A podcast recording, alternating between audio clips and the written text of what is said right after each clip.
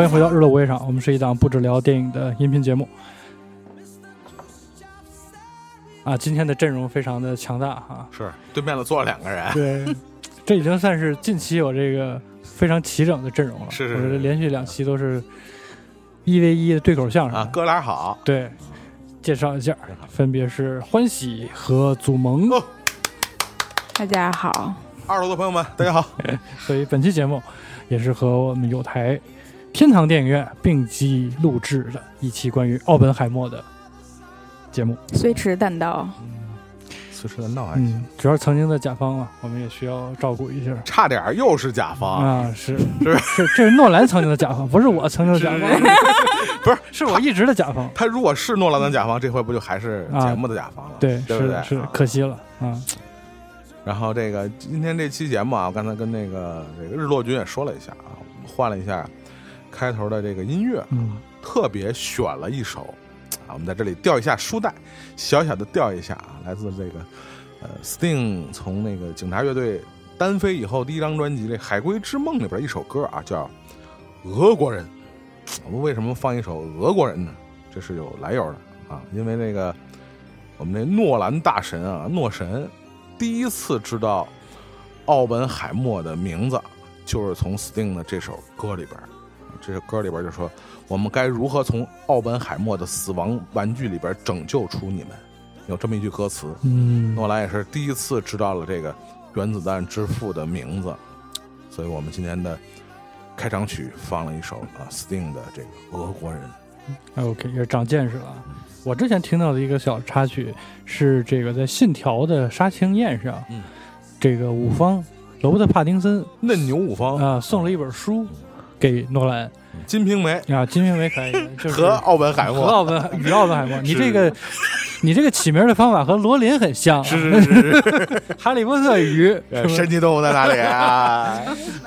这个书就是奥本海默的一个文集啊，好像说是。呃，副标题叫《美国的普罗米修斯》。嗯，我最开始还以为是从这里开始，一切梦的开始是这里，原来梦比这做的还要早一些啊。OK，伴随着这首歌，也是相信大家，当你听到这期节目的时候，你应该已经看了这部电影了。如果你还没看的话呢，赶 紧看去，建议还是先看 啊。虽然这是一个真人真事儿，是是是，无论是不是这个核爆成功了，还是日本投降了，还是投放成为成功，都不是什么悬念啊。是是但是呢，这个片子里大家也知道，诺兰嘛，也设置了一些高概念和悬疑点。嗯，如果你就直接听我们的剧透的话呢，可能还是会损失一部分观影的乐趣。这个我们仨的小群里啊，呃，这个我们这个杨欢喜大师啊是最后一个看的。嗯，然后杨欢喜大师说有没有什么这个需要防止剧透的地方？我跟杨欢喜说，日本投降，初中的历史好好学一下，小学的吧，他妈初中，初中才学这个，不可能，是不是？只要接受一点爱国主义教育。对，哎，我先问一下这个咱们那跟电影有有也有关系的一个事儿啊，你们看这部片儿大概花了多少的票钱？啊。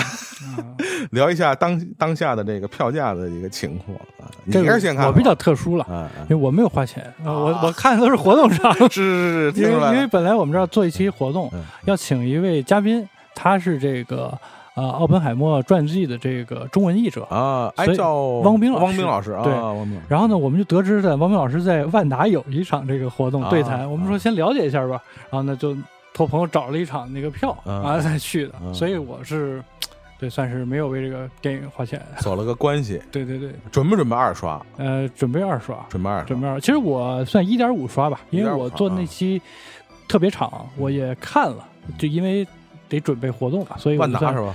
对我说我们自己在准备一场活动，啊啊啊我就在旁边又看了一遍，所以我算一点五刷，嗯嗯。呃，我问一下啊，如果这个日落君要二刷的话，这嗯个选没选好地点啊，我就我就等着这个影博最后一场，等大家都不抢的时候，我再来啊。那你就等会儿吧，好吧？那你且得等着呢。我跟你说，最新消息啊，我跟二位说一下，最新消息我得知的，影博现在的开票时间又有调整，哦。到两点到五点，是从早上九啊点到晚上五点到五点，九点到5点。随时可能开票。所以想抢影博的这个影迷朋友们啊，随时准备着。这个概念比诺兰还高，悬念比 诺兰还强。哎呀 You never know。服了服了，那就接下来问问欢喜，这个刚刚影博，对，看看从影博来的观影体验。一百二十三块钱，嗯反正就是一分没多，一分没少，就是人家就这么定的，我也就这么买的。但确实是我自己真刀真枪抢的。说谁呢？点的谁呢你？不，我不是说我我不是说那个来到人家店儿小心点说话。我说的是，就是不是其他好多又有什么要呃涨价的，然后又又刀的，或者有转票的，啊我这不是收的嘛，是我自己抢的嘛是。是，哦，第一次去影博，之前一直呃只闻其名就不敢近身的这种，因为实在是太远了。嗯，然后去的这一次，我觉得感觉也不会再有二次了，真是 in the middle of nowhere，真什么太难去了。你从哪儿到哪儿？影博算远啊？我我觉得它不是远，它是偏。是方便不方便？对，它是周围什么都没有，它嗯呃周围有铁路博物馆和航空博博物馆，还有电影博物馆。嗯全是大件儿，对对对对对对，但是就是你说 新中国的三个命脉。打车或者是开车，或者是坐公共交通，那真的就是我觉得开车还好点儿，开车好一点吧，就直接到门口。对对对对对对对对，你但是你要想坐个什么地铁什么玩意儿的，真的我觉得太难了。哎呦，都一百二十三块钱看电影了，还坐什么地铁？这那不该省省该花花吗？我待会儿跟你说说啊我，我连眉笔都不买。嗯啊，对，然后就反正那地儿呢是真的挺偏的，然后但是进去，建建筑还挺挺雄伟的。对我进去直接 就是那个什么二十大吧，对对，革命先烈那种。啊对对对，先受了一圈教育，红色的洗礼啊对我已经变成一身红了之后，嗯哦，真去挺早的，嗯完了看见了这个 IMAX 的这个门，然后进去之后确实就是。被震慑了，嗯就它真真高啊，真大呀！我就所有人进去之后，都哇，就没有想到，确实没有想到，就是你那个仰望，就是你真的觉得自己太渺小了。他是十九比几比三十，我记得是他的那个屏，嗯，就比一般的屏要更接近，就接近啊，嗯接近正方形的那么一个啊，一个比对，例。这我真是我觉得我就可能见识短，头发短短，看的我也没有太熟，但我觉得至少有一半儿的画面就都是正方形，嗯，啊、就就是这个我待会儿跟你可以说一下，嗯咱们行说一下画幅的事儿。那你呢？我操，我这个是 曲折的旅程，这个这个成本可真是我操！一刷啊，嗯一刷一刷是英皇，英皇这个这个咱们也经常去去英皇去刷去，因为是呃二代激光激光 Max 里嗯比较、比较好的啊英皇，花了是一百四十多嚯，一刷，你是第一天，呃周好像呃应该是周五，嗯周五嗯一百四十多，那你们这是第二天，他是周四上片儿，呃，不是零点上映的吧？嗯应该是零点上映的，你提没有提前的，应该最早的就是零点，嗯，对吧？然后二刷也是影博，嗯，然后呢，我抢的时候就已经是这个跟最早给我们透露的这个开票时间就不一样，就提前开了一个小时。对对对对对。然后我他妈最后抢了一个边儿上的，我也是你是后头边儿还是前头边儿？前头边儿。好家伙，啊你这脖子可以对，就是差点儿就就赶上那个就是奥本海默照出来就跟灭霸那个、啊，灭霸 那角度你还不是正正灭霸，你还是斜灭斜灭霸，啊我操，反正就是就是还可以，就是没有他们那么夸张，就是他们夸张。嗯那个我觉得呃，有的 IMAX 厅我也去过，比如前两排、三排去看过，比如说那个回应呃那个叫诺兰那星星际穿越，星际穿越，嗯我也看过，也是那是真的是巨累，就是一直动的不是眼睛是脖子。明白吗？就是一直来回这么动嗯看，就是你不动脖子，你看不到全画幅。嗯然后这次呢，就是呃，抢的是四排的边儿上，基本是最左边儿。呃，就跟刚才杨欢喜说的那个，后来因为二刷，我才发现一个非常明显的，它是一个不停在变画幅的对对是，嗯，就是第一次在一刷在英皇的时候，这个情况，呃，是没有发现的，因没有察觉。为对它因为就是画幅是固定的对嗯一直是固定的嘛，一直到在影博看。才发现这个电影是一直在变画幅的这么一个电影。哎，我一看这确实是一个新的发现，确实也像刚才跟杨欢喜说的，我是觉得到不一定能到一半的这个画面信息被遮人挺多，挡三分之一。对，三分之一应该是有，因为你明显能感觉到，当它展开它完整画幅的时候，字幕基本基本就停在三分之一的位置了，就是字幕是一直是不定不变的它不会因为画幅去调整嘛。对，字幕不变的话，你就能看出，在影博的那个画幅，它完整画幅的位置，基本那个字幕就在电影三分之一的位置。就上下画面信息量就多了嘛。嗯，尤其是它几个在这个所谓的新墨西哥州的他们那个实验的那个荒漠的那个，对，就比较是外景儿那种嗯比较广袤的嗯。自然景观这都是这种转景的时候，嗯，就容易出现这种全画幅的这个现象。还有他跟他媳妇儿骑马什么的。对对对对，对就是转换他的整个的，随着画幅的变化，确实这个影博的这个这个体验啊，尤其二刷的时候会特别明显，因为你在一刷的时候已经了解了它的一部分节奏啊，嗯它的整个的画面的质感了之后，再去影博。你就会有一些真的不太一样的呃体验和新的感受在里头。我觉得这个对也我也是一百二十三，对，而且我是从南五环打车到的影博，赢了，赢了，呃，就是来回这车票三张，等于是嗯赢了。我花了三张的票看了第二遍的 Oh my god！奥本海默，颈椎病治疗，哎，是你说我要是甲方，我就能送你一套周边啊。是是嗯是，但是我还是呃还有一些。别别的别的收获，我们待会儿再再再在电哎呦影详细展开的时候，我们再再说一下。嗯，可哎以，，瓜倒谈不上啊，嗯，跟那个哎不录了，呃技技术技术上的东西，这瓜得让他说好吗？他瓜多，我这瓜是不是已经 他是庞各庄的人，可以？我才是南五环，是是啊到底谁是南五环？是是是，行，那咱们就这其实今天也没啥没啥脚本啊，嗯我觉得就放开了聊吧。其实刚才杨小姐问我，到底咱俩这个立场分别是什么？因为之前在群里也没有很明确的摆明，主要是你没有摆明你的态度。男人们都非常的装神秘，受不了，跟诺兰什么都一样。这些人，所以呢，就是到底对这个片儿的态度，其实在此之前我也跟几个朋友聊过嘛，我发现大家的观感啊各方面还是挺不一样，嗯。而且很多曾经的诺粉，嗯。包括我在内，嗯。对这个片儿的这个体验也有挺大的分歧。嗯。啊。我就先简单的抛砖引玉一下。嗯，好吧？其实那天在群里我也提了一下，很大的一个观感是失望吧，因为我很早从记忆碎片时期就开始看他的片子，嗯。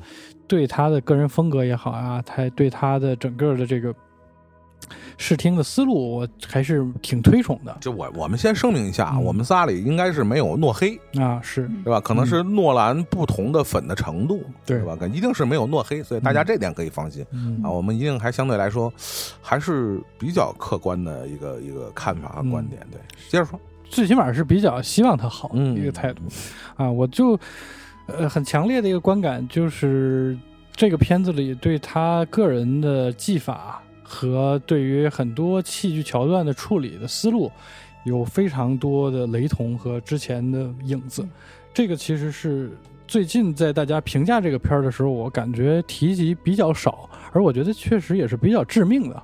啊，比如大家都在说这个黑白跟彩色之间的切换的这个趣味啊，主观跟客观之间转化的，哎呀，这个这个丰富记忆碎片，啊，记忆碎片也好，包括咱们之前看过他的这个，呃，不算是特别有名的，像《魔道争锋》嗯啊，这个都有这样的处理手法，而那些片子，尤其像记忆碎片，它黑白和彩色的逻辑的成立性，其实和这个片儿相比，我觉得就显得，呃，这个自我重复的这个意味有点过强了。你无论是主观还是客观，你站在谁的角度上，这个东西其实在我看来稍微有一些些牵强啊。一会儿咱们可以重点展开一些细节来聊一聊。然后这个片子还有一点让我觉得有一些失望的，还在于它的高概念的使用。呃，你其实用了一个历史上并不存在的这样的一个三个人交错的这个空间，就是。呃，钢铁侠和爱因斯坦和 我们这个基连之间，其实这个历史上并不是这三个人啊，确实有一次这个湖畔的谈话，但那另外第三个人并不是爱因斯坦，是诺兰强行把他调整成了大家可能更为熟知的一个历史人物啊。我我明白你的意思，你在这儿设置一个悬念点。把这个所谓的人的阴暗心理给它勾出来啊！最后这一切的阴谋和一切对你的这种构陷，都是因为早年间你让我自尊心受到这样的一个限一个一个缺失。我我很理解他的这个人物建制和和戏剧的搭建的呃原因，但确实您全篇就讲究一个真实，讲究一个质感，最后您用的一个是虚构的一个梗。一个高概念来串联这个故事，我在我这儿看来稍微有一点点不是特别有有信服力和和说服，啊，有一些矛盾吧。所以在我的整个的观感来看呢，其实是有一些呃滑坡，但不得不说，它在很多视听的段落上，我还是觉得保留水准的，尤其是像圣三一的这个核爆实验这个场面，呃，三个不同不停。距离的观测点，观看到核爆的场面，听到核爆声音的这个顺序，以及它整个的对于视听，呃，不太对位的这种处理啊，还是宝刀不老吧？我觉得在这些段落上还是挺值得称道。包括刚才你们俩提到的画幅的变化，呃，但是我我我可能想的更多的是，因为 IMAX 摄影机，尤其是七十毫米的声音过大，可能导致它想全程用它也用不了。嗯，你比如它这么多对白。那声音放在边上，跟一个柴油发动机似的，确实什么声音也都录不进去。是技术上现在好像又又又进了一步，好像这个噪音问题不是像以前那么明显。而且我在影博也看了一下他们那个实体的七十毫米的那个 IMAX 的那个机器机器和胶片啊，你看确实他妈挺大，我操，真大，就像那种就不太像摄影器材，就像医疗器材，你知道吗？像什么。照个 CT 啊，核磁啊，就那种感觉，对对对对，就那个那个体量，我操！确实说这东西，真是只有个别的人能玩的玩得了、玩得起和玩得动。对，所以霍伊马确实厉害，他拿那个跟斯坦尼康一样悠起来了。操，可能是几个施瓦辛格，是吧？这摄影师都体壮如牛，我的天呐，确实是了不得嗯。OK，那你觉得呢？你觉得这个片儿的观感？因为其实，在群里你说的最少。呃，这个我觉得刚才接一下这个日落君提到的这个视视听的这个语言呢，这就是，我是觉得这就是，呃，如果说一定要推荐大家去呃电影院里去看，尤其是我们刚才说的那几家，相对来说应该是北京的视听效果最好的这几个影院去看这样一部电影，而且还是花一个。比较高的票价，对吧？相对一般的电影，甚至是，甚至是一般的，呃，那个有 IMAX 效果的电影来说，好像票价都是要比较高，略高的。嗯，这个片子确实长度本身也长嘛。你想，对于影院排片来说，它其实这票价它就很难降下来。它都得考虑时长啊，都得考虑你那个排片啊。对对对，所以。嗯，就除了我这种极个别情况啊，非得打车从南边干到北边去这种情况，呃，你所要考虑的时间、精力，包括金钱上的成本，我们为什么要推荐大家去电影院去看？我想，诺兰的电影其实就很好的回答了我们要提出的这个问题，就是当我们，呃，就二零二三年了，依然很多人都还会去问为什么。我们比如说能在资源的渠道或者在流媒体上看到一样同样一部电影，或者我们为什么要去电影院去看，而不是在家躺着是吧？吃的东西是吧？随时可以暂停。我们为什么要去电影院花这么大的精力、时间和金钱去看？那我想诺兰的电影就很好的说明了一切，他就是不折不扣的。电影原教旨主义者，如果说当今的，呃，不光是好莱坞，世界影坛真的还有残存的几位电影原教旨主义者的话，那我想诺兰毫无疑问就是其中之一，而且是应该是最有名的一个大主教，大主教，红衣主教诺兰是吧？真的，你只有在一个呃，包括我们刚才提到的画幅也好，包括音效也好，在这种综合的效果到达极致的地方，你才能真正的百分之一百的充分体会到，不光是诺兰的电影，就是电影本身的它在声音、在光影、在它的种种的节奏和它的所包含其中的那种冲击力上，感官的互动上，只有在电影院，而且是好的效果的电影院里，你才能充分体会到真正的什么叫在电影院看电影。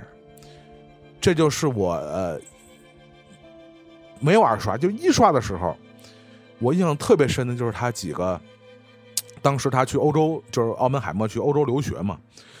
呃，后来我去二刷去这个影博的时候，才发现他转入那个欧洲的那个场景的时候，其实就用了一个所谓的全的画幅。嗯但即使在啊英皇没有感受到全画幅的情况下，就这一帧帧的画面，呃，我第一印象反应想起的是什么？就想起那种，不管是杜比厅啊，还是那种激光 IMAX 厅，它有那种开头给你放一小段那种测试嗯，音片效对演示音响效果和画面效果的那个，我们老说试试碟是吧？试音碟或者试试画碟，嗯就是那样的一个完全充分展示画面品质的那样的一个，在这样一部电影里出现。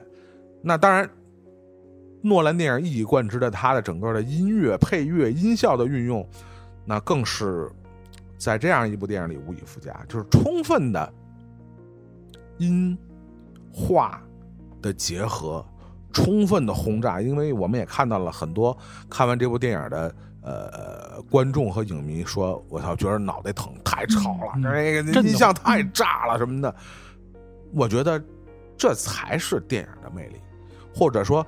这才是你应该在电影院里花了这么多时间和票钱感受到的效果。我觉得从某种程度上来说，我觉得一点都不夸张。诺兰的电影才是让我们去电影院去看电影的非常好的一个动力。当然，这是从呃感官效果上来讲，嗯对吧？我们从看从听，当然回到刚才这个日落君提到的那个问题，它相比诺兰之前的电影，确实，呃，恐怕这部电影称高概念都有点儿名不副实有。点勉强。他其实是一个，在我看来啊，当然我看很多人的高概念是因为很多人他不认识，就名儿不认识，脸盲造成的高概念。这其实不是高概念，就是说可能是因为某种，呃，对当时的历史背景不太了解造成的，就是因为里边确实是人物众多，不光是有名有姓的，而且这种明星。扎堆儿式的表现，在诺兰以前的电影其实不多的。对，大家去想想，呃，相对来说比较多的，呃，对，《盗梦空间》其实只能说后来那几个配角都成名了。嗯，在当当时也没什么，对对，就你你想想朱，诺也没什么，对你当时看的时候，你汤老师好像也还好，嗯对吧？囧瑟夫其实也还好，对吧？那时候就吃谁呀？小小李李子小李呀刚刚得影后的马良，对，马对良他媳妇儿嗯还就还好嘛。嗯，你包括什么嗯吉连就更别说了，是吧？嗯那时候就更别那个提了。所以你看，呃，敦刻尔克其实嗯，也还好，那都是新人嘛。对，主打的是那个小鲜肉。哎 One 小鲜 Direction 肉对对对嗯。对对，肯尼斯布拉纳什么的也在里边出，如此动用大规模的演员，呃包括可能。呃，我们这里可能有点小的剧透啊，就包括可能嗯没看过这部电影的，现在还没看的朋友们，里边确实有几个仅仅是打酱油的角色，嗯。也是用的奥斯卡影帝级的演员，对，嗯。对吧？这对。这在之前的宣传物料里其实都没提到，嗯，可能也是做了一个小小的，像是类似彩蛋。似的嗯这样的、呃预热的东西，所以。在我看来，这部电影其实还是挺工整的一部传记电影，而且我是说实话，我是觉得，呃，传记电影是，尤其是历史人物的传记电影是，其实挺不适合拿来做高概念的东西，嗯，嗯，因为一切的结局已经注定了。历史已经写在了那里，你还能留下什么样的悬念呢？所以，从不管是从题材本身的呃角度来讲，还是从诺诺兰处理的方式来讲，它相比之前的诺兰的电影，其实都没有那么烧脑。嗯啊，我们我们必须说，他他没有那么烧脑，而且也没有什么翻转啊。我们经常以前，呃，特别有的人是诟病啊，但是有的人是津津乐道于呃诺兰电影里的呃烧脑和翻转。但是我说实话，这部电影里真的没啥烧脑的东西，就是你对基本历史有一些了解，或者说看了大家推的那些公众号什么，人物关系网什么的，你要能看的看明白，我觉得这部电影。反正在我看来是历任的诺兰的电影里边，其实相对来说比较容易直白的，清晰，嗯或者对比较工整吧。我们觉得它相对来说是比诺兰之前的电影要更接近传统的传记电影的这么样一个作品。当然，从诺兰的角度，他肯定是做了一个呃比较勇勇，你说勇敢的尝试吧，对吧？他脱离了他自己所谓的这个舒适区。嗯呃，拍了一个自己从来没接触的领域，一种从来没接触过的类型电影。但是你从这个角度来讲啊、我是觉得还是很成功的一次尝试。首先，话题性这个毫无疑问，对吧？嗯诺兰还是延续了他一以贯之的话题性，对吧？票房和口碑大家也能看到这个，是吧？据说这上映以后，这个豆瓣评分还逆增长嗯啊，这个确实是。嗯，这不服不行，嗯是吧？你你甭你甭管是这个电影以外的功课，还是电影以内的功课，就是这个诺兰，我觉得毫无疑疑问。我我我我不知道你还记不记得当时咱们做这个《信条》的那个咱们那个专题的时候，其实我就是这么一个概念。不光是在当时，即使在现在，诺兰依然是这个电影市场的救世主，毫无疑问。就嗯不管你对他电影的艺术品质和他的这个在宣传的时候用的一些这个所谓的噱头啊，是不是有点言过其实，或者是不是我们对诺兰的作品太过的夸大和神话？但是毫无疑问，就像我刚才一开始就说到的，诺兰的电影是让我们能再次进入电影院去欣赏电影的一个不二法门，而且他真的这个人和他的作品是当下。电影市场，不管是中国的电影市场，还是北美的电影市场，还是国际电影市场，它都是毫无疑问的一个电影的救世主。那这就是我的一个首先的观点。嗯 当然，我觉得还里面还有一些细的东西，咱们在后面说。好的吧啊，嗯请那个我们杨大师嗯啊，杨大师陈甲，方，嗯哎，唯一的女性输出一下她的对对女性观点。对，确实我觉得真的很不一样啊！尤其听完你们俩，我觉得对于这个电影的感觉，咱们三个人真的完全就是咱们三个的性格，我觉得特别特别像。我就是爹与马，祖萌的有一点儿，但是又不是。祖萌是比较宏观，就是他可能不带太多的感情色彩，但是他把他的感情全都用在了我是没有感情的机器。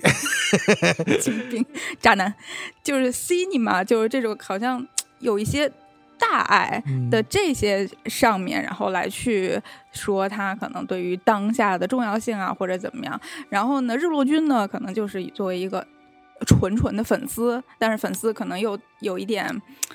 就不是无脑爱业内从业人士呃加粉丝是是所以就是会带很多的一些，就是自己比较嗯主观的，嗯，有可能是主观，但是也是就是就是这种心的感距离是比较近的，然后来去很呃真诚、掏心掏肺的来去表达自己的。对他的感觉，然后我可能更真的会更偏呃女性一点儿，以及我不能说是诺兰粉儿，只能是很。我觉得我看诺兰的电影就很像我一进影博时候的那个感觉，是不会太呃敢跟他平视的。对，就总觉得如果看不懂啊，如果烧脑啊，是如果我的不对。对，哦 对，是是是是这样的，也搭上那个，毕竟从前的甲方 也是也是那个在呃疫情期间不是还重映了嗯他的片子，所以就是做了就是。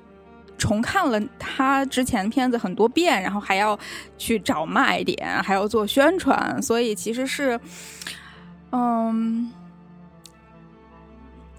不太敢，或者说是对他比较敬畏的，可以这么说。我不配。对，是有一点这种感觉。所以呢，但是现在呢，他又不是甲方了，就我又不是甲方了，所以在看这部电影，尤其是拖到了比较后面，我其实是。嗯，一是没有做太多的功课，不管是对电影的功课还是对历史的功课。然后二是呃没有听大家评论太多，就可也可能是故意，也有可能是不经意吧。就这就是呃讨论度最高的时候，我也没有太去看说大家都喜欢还是不喜欢。所以我对这个电影是完全一个。有点距离的那么一个状态去看的，当然，我觉得至少我在前电影的前一半儿，也都感觉他跟我特别有距离。就他的台词真的太密了，就是是挺难的。就是在看的时候，就是累脑子、累眼睛，然后不能说会昏昏欲睡吧，但是确实是。就是就是挺费精力的，前面一阵儿，他们有人说，就是这个电影儿，所谓诺兰对时间的玩弄，就是那个呃是什么呃是他什么前什么中什么后，就是他他他他那个嗯核爆前核爆中跟核爆后，我我看他可能反而是有比。两个时间点吧，应该就是核爆前跟核爆后。它正好是第一百二十分钟的时候是两个小时是吧？对对对对对对对对，就是我觉得这个还挺明显的，就是在核就他们基本上进到那个新墨西哥州开始了，我就不会太像之前那种。迷惑，对对，那种感觉就能完全看进去了，然后跟着他的情绪，然后一直到最后，最后他的呃，包括那些庭审啊等等的后面的那些东西，所以他这个看他的这个节奏，我觉得跟呃陆军刚才说的有点像，就是像《星际穿越》呀、《盗梦空间》啊，感觉都是这个节奏。当然，这可能是。一个正常的剧本儿，他就会大概就都这么写的吧。我我一刷完了，我就是一深刻的感受啊，诺兰，丫就是拍一个爱情片，丫也是这节奏。对对对，那配乐也是哐哐的，我跟你说啊。对，就是你那个他爆炸的时候，跟你在看那个那个星际穿越，他们最感人，然后最穿，对对，那个这这这。这都是一样。而且 在小群里那天，我不说那个，正好赶上那天电视台又放了一遍《黑暗骑士》嘛。我操，就是一放我就肯定就是坐着不动，又看完了一遍《黑暗骑士》。我突然发现了。他他妈就是靠这种节奏。对，你想《黑暗骑士》，你现在回头看，有多少武打戏和特效效果？很少，或者说比其他人拍蝙蝠侠或者超英题材的占的比例要小得多。其实要我们说，那都属于超英或者漫改题材里的文戏，他把文戏都拍出这种。扣人心弦的这种效果，靠的就是他这一套。嗯，所以就我们刚才说的，为什么甭管是传记片，还是说他们没准哪天拍一歌舞片，或者拍一个什么爱情片，压都是这节奏，你知道吗？就是拍都是扣人心弦，你别管他拍什么题材。啊，我觉得这就是诺兰这个除了什么烧脑以外，大家经常提的，这他其实是一个非常主要的一个个人特色。但是我对这个电影我是打了五星的，我还是很喜欢的，甚至不配打四星以下。甚至只是因为最后这一个多小时，我觉得我我想给他对，就是因为他以前的那些电影，我比较关注就这么一个理科直男。然后电影里都没什么女的的这样的一个导演，他，但是在每一部电影里都有不同类型的感情，嗯，星际穿越那种父女亲情的那种爱，然后呃，敦刻尔克什么家国这些就战争相关的，呃，盗梦空间那可能是爱情，呃，在其他其他其他的就是他就是，就对于。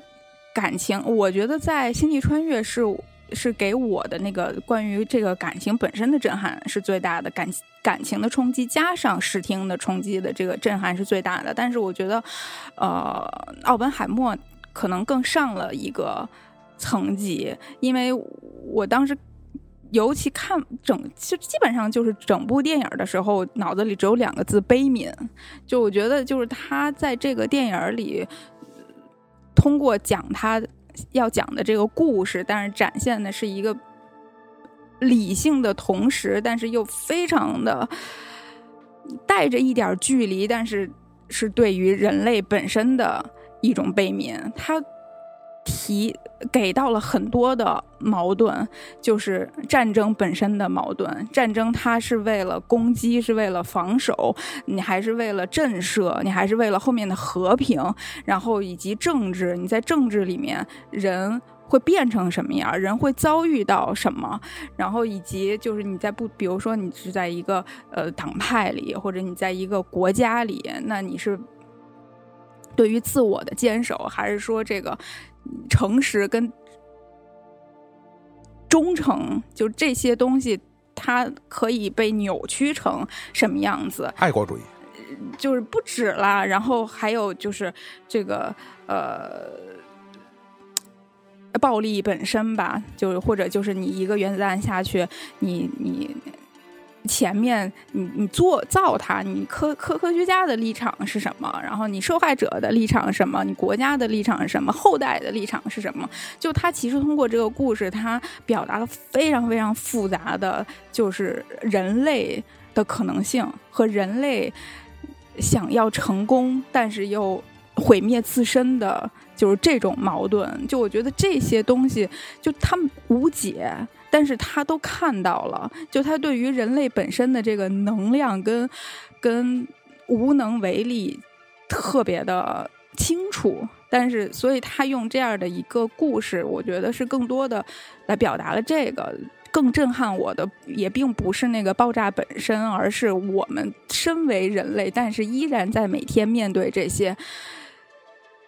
就是根本也就几辈子都解决不了的事情的时候的一种复杂的情感吧，倒脏水啊什么的，是吧？对对，就这些都是水太好了。是啊，就它也是它，就是它一部分嘛，就以及可能更多的，赶的是时候是吧？对于时间在这里面，就是我觉得他用一个历史传记片儿，可能是他一个比较崭新的，也许更合适的来去。引号操纵时间来拍电影的方法，就是你一个核爆是一个可能是一个瞬间，然后你前面包括了准备，然后它的成功，然后那个当时我在，大家都欢呼庆贺，然后但是再把时间拉长，就其实就是慢慢就是。这个历史的长河越拉越长，然后这个东西的意义就会永远在发生改变，因为评价体系也在发生变化，因为你环境不一样，你永远也不知道你这个东西给后面十年、一百年、五百年的人类会造成什么样的影响。就这个，因为我们活不到那么久，就是只能回头看哦。人类应该也到不了五百年以后了。对，我觉得再这么做，再这么做，对对对。呃，我觉得确实是以史为镜，可以知兴替嘛。再说什么操纵时空，其实你跟这个真正的时间相比，其实还是非常渺小。你再怎么黑白彩色，其实你真的是把一个人放在历史当中，这个分量和这个质感，确实是你再怎么用玩花招都模仿不了的。所以我觉得这次。他用真正的一个历史人物来做一个怎么讲呢？他传达他的价值观也好啊，他想用这个来承载一些他的意识形态也好，我觉得确实是最适合不过的一个一个载体。对你演历史人物，也无非是表达了你对这个历史人物的理解。嗯，但这个历史人物是不是真实的历史里是个什么样？包括我们这个。呃，这一阵儿因为奥本海默的上映啊，那个他那个传记啊，嗯，也也在国内算是简体中文的，应该是第一次刚刚出版引进，之前有繁体的嘛，对对对，就是这个美国的普罗米修斯这个传记嘛，啊，大家反正我我是买了一本，没看下去，太他妈厚了，巨厚无比那个，那个可能整个它的信息量可能要比这个诺兰这部电影的信息量还要大大得多。嗯，呃，等于诺兰对这部原著其实做了某种程度的删改，对和提炼还不是删减的问题，他可能嗯就像那个日落君刚才提到的，有几个 历史的瞬间，嗯他其实做了一个他啊、呃戏剧化的戏剧化的冲突，是 包括这个你们印象还有一个就是他那个给老师打那毒苹果那个，那他妈是真事儿，嗯。确实是真事儿。我补充一点关于毒苹果这个，对因为确实也是跟汪冰老师深入交谈了一次，然后呢也提到了这个事情。现在这个事情呢又出现了一些反转，有反转奥本海默的后人对这个事情的真实性提出了非常严重的质疑。他们用了一些奥本海默的日记啊，和他周边同学的这个笔记。事儿可大可小，对，是吧？大了往大了说就是人品问题了，嗯那不是不是人品问题，杀人对这样杀人啊！你这是杀人未遂属于。对。嗯啊。嗯。然后呢，就但更多的史料考证，其实这个应该是一个真实发生的事情。啊。而且有趣的是，这个又勾连到另外一个历史人物，就是卷福之前演的这个图灵啊。图灵是为何而死？大家对，吃了一个苹果，对一样，也是注射氰化物对。对对，然后呢，这个和咱们每个人手上这个啊手机的这个，图标的来源，其实它就是这个意思啊，它就是这个有关系，对，那天我还跟这个王明老师还聊这个事儿，是不是人类的这个科技进步永远与这个自跟苹果有关系。自毁毁，啊？嗯 我以为你要是苹果，牛顿也跟有关系。对，主要是脑袋比较硬，是是是，可能练过，所以没什什么事儿啊。这个故事，你看奥本海默其实讲的也是一个，我不停的忏悔，哎呀，我造了个什么呀？我这么做对吗？他这一生可能都在忏悔，嗯包括他老婆也在说，你别天天絮絮叨叨，就跟一个小娘们儿似祥的林嫂，啊，跟个受难者、受害者似的，就觉得他很不阳刚。嗯。这个其实我觉得也是挺有的聊的一个部分。呃，通过他的一些人物的这个传记和和采访，能够感受到，其实奥本海默是很有意识在塑造这样的一个形象，嗯，给他人当中看到我、呃已经在反思了。用我们现在的话说，就是一个人立人设的一个影帝。对。啊、我我已经很难了，我每天都在自责，我造这个事儿应不应该？甚至他几次去日本都在提及这个事情，带有某种忏悔性质。这个确实是就很像诺兰这次在这个片子里头很着重的，呃，表现的这个核心的戏份就是庭审的两次庭审。呃，我要我要特别提醒二位一下啊，嗯，那个可以叫为质询，啊质询。请不要称为庭审，啊啊。因为这个庭审对庭审它有一个必须遵守的法律流程啊，它这其实是一个不是特别严格的，甚至是某种程度上不是那么公正的。啊。不是那么合法的。对对对，不是合法是合法，但是就是没有庭审那么公正的一个质询的一个过程。嗯。但是它是按照律政片儿去拍的，对，嗯嗯，呃，非常的扣人心弦。对，我就想嗯。沿着这个嗯。跟大家聊一下，因为这个片儿你明显看到是两场，一个是黑白，一个彩色，呃，站在两个主人公的角度，奥奥比奥比和施特劳斯，对他们俩都是面临着自己一个安全的指控，以及一个是否能够晋升一步成为部长这样 商务部啊内阁的这样的一个可能性，呃。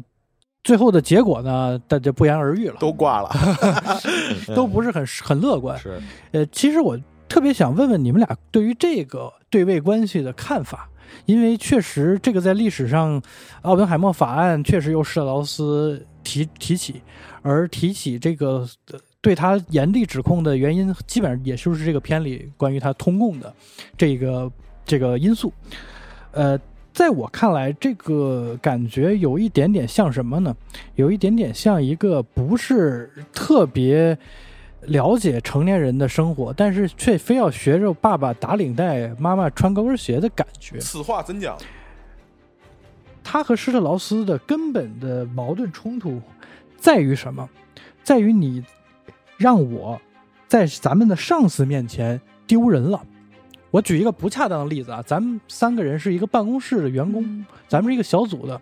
今天这个副总召集咱们开会，我说这儿有一个呃这个水杯需要洗，我跟杨姐说，那你去把这个洗了吧。然后呢，他就可能没有完全的领会这个意思。嗯等到这个副总来的时候，发现这个水杯没有按时的给清洗干净，嗯我就说这个完全是他的问题。嗯当然，是不是我没有穿搭好呢？那也有可能。嗯最后我就是因此，杨姐就被开除或者被降职了，非常像一个好有像有单位也这么干。有一点点 心理受创嗯之后的阴暗面爆发。小葛，你等着。嗯，总有一天你落我手里，我必须让你付出代价嗯，非常惨烈的。嗯。可能是哪天我再发个微博什么的，意外的可能是不是提到了一些什么政治话题啊？好家伙，这个就把我揪出了你别的瓜，啊，你 就就直接把我这个定性成为了一个非常恶劣的一个罪名，必须要把我清算干掉。一般咱们这儿是搞两性关系的，啊啊！那也可以，也可以，就像这个片儿一样，是吧？我渐渐感觉他把一个很残酷的政治斗争降级成为了一个不是特别高明的办公室政治。呃，我大概明白你幼儿园吵架，啊、是不是？我觉得历史上确实有可能是因为自尊心受创，有可能，有可能。导致小泽唐尼积怨，我必须得报复你啊！我跟那个斯坦那么好，你非得挑拨我们俩关系，你等着，是不是把这样的一个很宏大的关于意识形态的对抗，化用成了一个私人恩怨的矛盾？这个是不是对于你这个故事的利益？我每天的忏悔，我每天念诵一些这个印度的这个经典，是不是就就不是特别算是一个档次上印度的经典三刷，三刷 大壮好莱坞。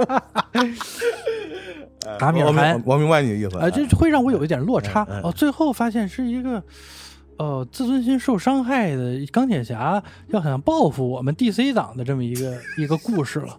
哎呀，不要拉仇恨啊！当然我觉得斯劳斯这个人物赔钱你还怪人钢铁侠？其实演的挺好 嗯啊，把这种小肚鸡肠呃，外外媒也一直在说，嗯是不是在年终评选的时候给一个男配的小罗伯特唐。尼一个一个男配提名？嗯，我觉得演的是真不错，嗯但是这个是不是我觉得不算什么矮化历史人物啊？因为他这个片儿里其实呃改编的成分其实也蛮多的对，对，呃，就是觉得他的这个矛盾点有一点不匹配他整个故事的利益。你觉得两位觉得有没有这样的一个疑问？我我我先说，趁趁着日落金这观点的热乎气儿啊，嗯我先说，因为毕竟这里边只有我二二刷了嘛。呃，就二刷除了这个画幅这个事儿，确实是呃有一个全新的体验啊。呃，有一些在一刷没那么清晰的对这部电影的观感啊，在二刷中我得到了某种程度上的巩巩固。呃呃，因为我在一些公众号里和一些这个影评的评论里边也找到了一些和啊、日落君比较相似的一些观点，就说呃，就是比如说这两条啊、一个黑白一个彩色的这两条线。呃，大体上我们可以归结为一个就是以奥本海默的视角去去回顾整个事件的呃来由嘛，另外一个就是这个施劳斯的视角，它就是黑白的一个视角嘛，这大概是两个人的视角。呃，大体的观点和你的很接近，就是说这个电影是不是在用一个类似一个呃，像他们说起，比如莫扎特，嗯对吧？莫扎特和他的那个那死敌叫啥来着？忘了，就是就那哥们儿啊，就是他用了一个呃，建立了一个反派，然后两个人作为一个呃类似双雄并起的这么一个互相呃互文的这么一个关系在里头。但是我在二刷以后，一个一刷的时候，我也是这样的一个观点啊，我觉得确实是，而且很多的影评也跟你的观点很像，就说是不是这个，就有点。就就反派没立住，就你的想法对吧？就是说把他弄得过于的用用日落金的话，这就是有点小肚鸡肠是吧？就是这私人恩怨的东西太多用原。子弹打蚊子，哎，对对，这种就说他，就一点你你不给我面儿，孙子他，我找机会弄你丫的，就是大概就是这么一个东西。觉得在诺兰的电影里边，往往呃成功会会会取决于他是否立住了这个反派，或者说这个反面的这个势力是否能立住，是决定诺兰电影成功的一个非常重要的关键。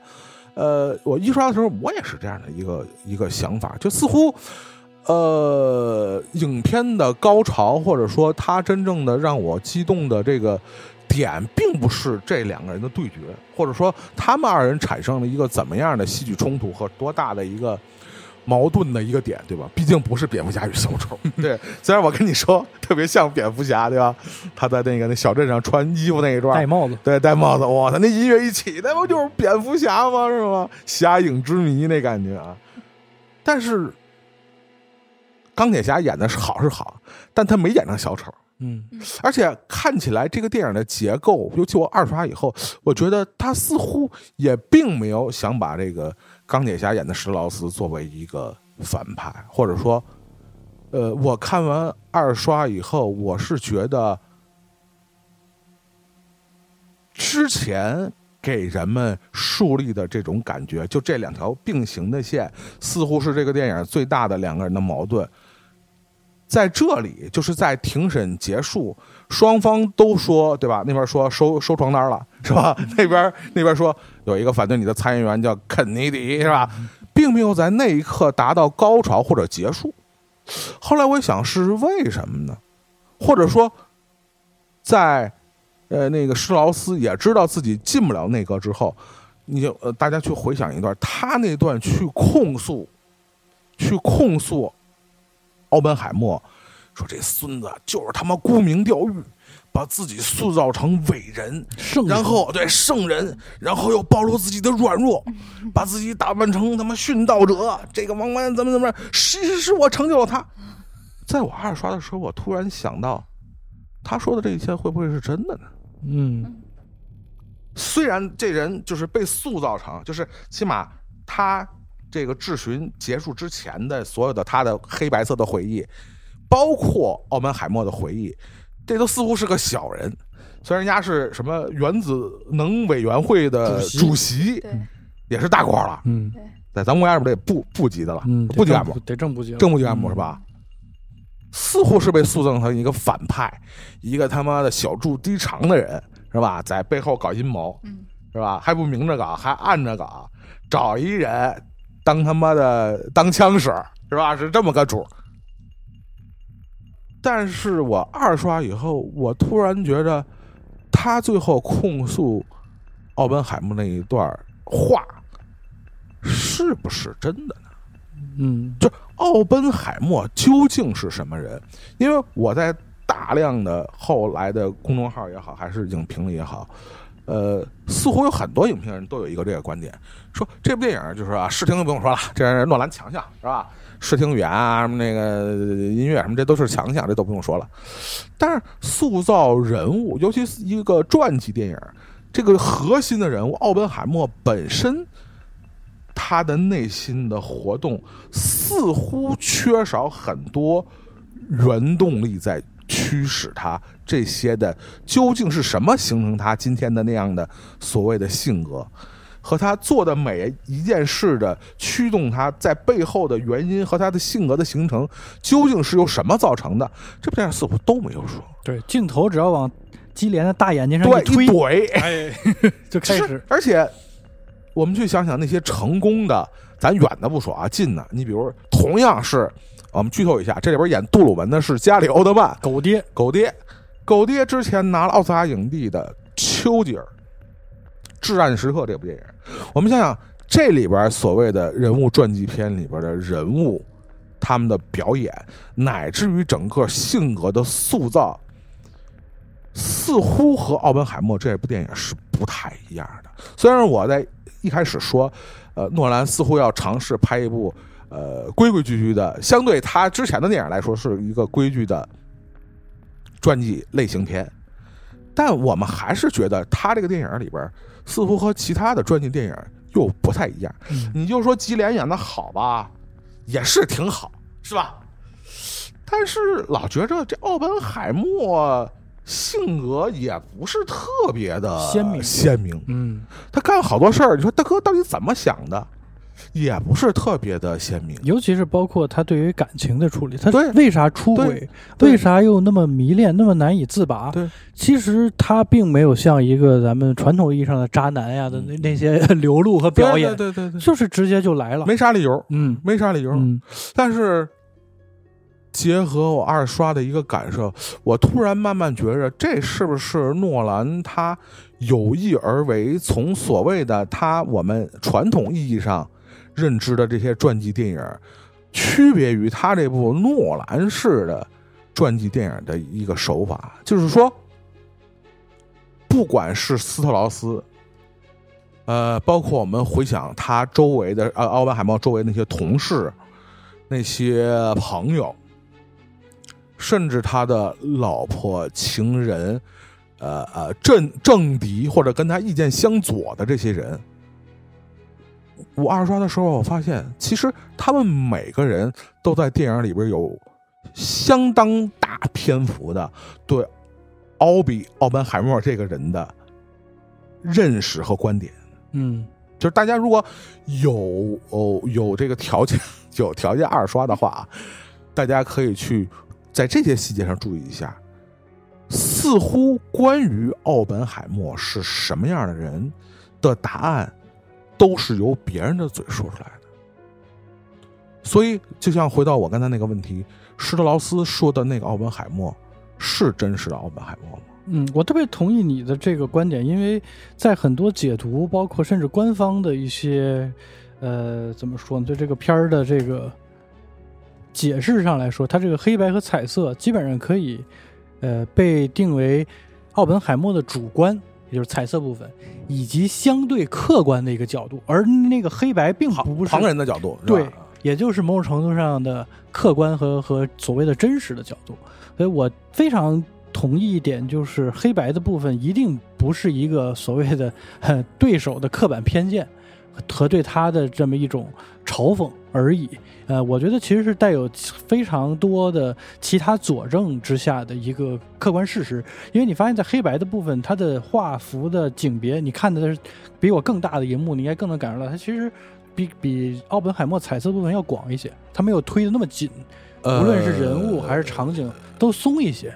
呃，都都有，就是彩色和嗯黑白的部分都有这个所谓的就是全屏的那个画幅的，嗯嗯嗯，而且就一开始我还以为就是从黑白转到彩色的时候会出现那个全屏，后来发现也不是，嗯都有。对，就是转转到黑白的时候，黑白也有全屏，嗯。所以这个呃，反正我二刷的时候我还不太能完全掌握这个全屏的规律是啥，我我我说景别这个地方，就是比如说那个他们在那个大圆桌上，然后那大圆桌上有一束花儿，那嗯那上铺了个地图。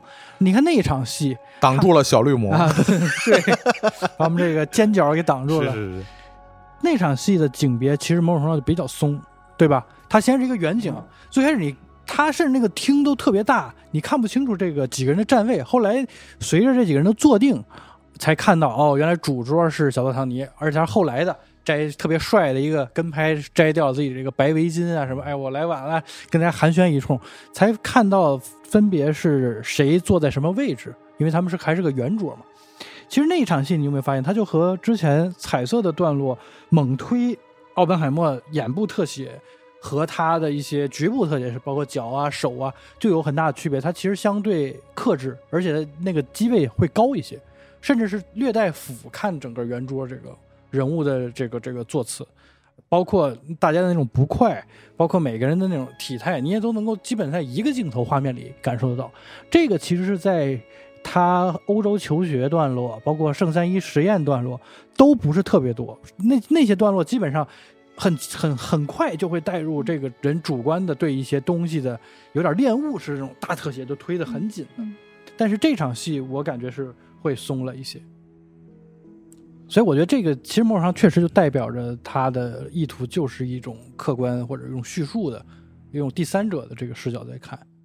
对，包括，嗯、可能二刷的时候啊，包括这个后来 大家都一致好评的，就是萨佛迪兄弟里边的这个小弟 就是就是那个 Tyler，嗯就是氢弹之父。好时光的这个，嗯啊，他是另外一个就是算现在当下特别热门的一个兄弟导演组合的其中之一嘛，原钻 给大哥请来演这么个角色啊。嗯。当然，很多人说这个演的还还挺好啊，而且这个泰勒本身也是一个呃非常知名的历史人物嘛，就是氢弹之父嘛，被被誉为。还有一个身份是杨振宁的老师。对对对对，就是能跟就是 我看他们那个之前有推文说，想让这片儿在中国再红一部是吧？嗯加点特特供元素是吧？把杨振宁加里边儿。但是确实好像这个历史里边，它里边有一些非常重要的人物还没有提，对其中好像也有一些华人的女性科学家，嗯我在别的公众号里看到了啊。当然，这个对诺兰来说也没有那么的是吧？一贯的这样一贯忽视一些重要元素。当然我，呃呃，对，接刚才杨姐刚才说的这个事儿啊，呃，杨杨姐当时看完写那个豆瓣短评啊，嗯我就特别想给他留言，然后我想可能哪天节目里可能要说到这事儿，我就没给他留，你知道吗？他刚才这个呃这个观点其实挺有意思，就是说，确实可能会是因为呃你的身份、职业、你的呃呃观观点、你的甚至你的性别不同，导致对诺兰的这个片子会产生截然不同的一些体验和和和和观感。呃，杨姐那次 留短评，我印象最深的一个观点啊，一个词，两个字，就是怜悯。就是说悲悯啊，悲悯，悲悯，悲悯。那个杨姐说，这个电影最后充满了呃，就悲悯的那种那种情感在里头，气质。嗯，呃，我觉得恰恰呃呃，尤其我二刷以后啊，甚至二刷之后，包括那天晚上重新看了一遍《黑暗骑士》啊，我是呃呃呃觉得，呃，当然我不不否认这里边肯定是有这个呃呃，嗯，就是就是我们所谓的这种反战的这种观点在。但我是觉着《奥本海默》一定不是一部单纯的反战的电影，或者说它并不是观点那么明确的反战的电影。当然，对核威胁的恐惧，这是全人类的，是吧？嗯，我们都想只打人不挨打，是吧？但是我们知道核战争不是这样的，不是这么进行的。一旦开始，就可能是全人类的毁灭。但即使是这样。你从这部电影里感受到的，或者是这么说，从诺兰所有的电影里感受到的，都，呃，就我个人观点啊，不仅仅是对，呃，大众或者民众或者都是人类的这种单纯的悲悯，我总是对他的一些电影里能感受到一些不太，不能说政治不正确，但是确实与当下的主流的。呃呃，偏左的观点会不太一样的东西。那我想起原来我和呃日落君有一次聊天啊，但是我说就我就我就阻止他没展开。那天我们差点展开了这个观点，就是谁是当下比较左和比较 右的导演。嗯，然后他说了一个人说是诺兰，我说我这个不太能同意。你现在，当然当然我我是能觉得诺兰肯定有他所谓的右的一方面啊。当然我们对于左和右的政治观点的。呃，分析并没有那么学术和严格。嗯，这个左和右，我觉得有时候也是相对的，也不是那么泾渭分明。对对对对。但是，即使在《奥本海默》这部电影里，我也是不能觉得他是一个很幼的导演。嗯，他有一些呃呃呃自我矛盾，甚至暧昧不清的观点在里头。当然，他有对。啊，人类未来的担忧，对吧？对核战争的焦虑，就像采访中他说的，他是八十年代长大的那一代，但不是八零年出生的啊，但是八十年代长大的那一代，就他认识世界是在八零，那是一个呃冷战达到高峰的那么一个时代，就是电影啊、文化作品啊，对吧？什么各种末世场景，对吧？对对对，就类似这种，呃，永远会出现这样的场景。但是从诺兰的他从影以来的这些代表作品里边。他并不是那么明确的，尤其他对人类、对大众、对普罗大众，他不是抱有一个非常呃明确的一个某种观点的这样一个导演。首先啊，就是你对我的评论有误解，就是我说的悲悯不是你这么单纯狭隘的，就是反战啊，然后核爆啊什么的，而是这种。你所谓的暧昧跟充满矛盾，因为这个就是人类的本质。你人人人类，你可以大，你可以小，你可以是科学家，你可以是政治家，你也可以是战争的受害者，你谁都可以是这个的，这个就是人类的一部分。他就是用他所有的。矛盾的呈现和所谓的暧昧不清，然后来去表达他的这，因为你没办法，这就是人类。你拍电影的，我导导导演，我是演员，我也是人类，就是我们都是身在其中的。就是这种，就就是悲，是因为你没有办法；悯，是因为你确实造成了很多的伤害，但是又无能为力。所以我就是我的所谓的悲悯是这一层意思。所以也就是。刚才，嗯，我先说日落君他呃抛出来那个问题，就是说是不是原子弹打蚊子，就是不是呃你用小孩过家家的矛盾，然后来弄成政治，就这件事儿呢？我觉得真的是就是看电影还总最后都会看自己，因为就是这一两年里啊，就是我身处的环境的政治斗争，真的每一天都在发生。所以我在看电影的这个很长的一个过程中，我就都在觉得，我操，这不就是我每天的日常，日子吗？对，就是只不过是发生在政治家身上，发生在政党之间、国家之间的这些事。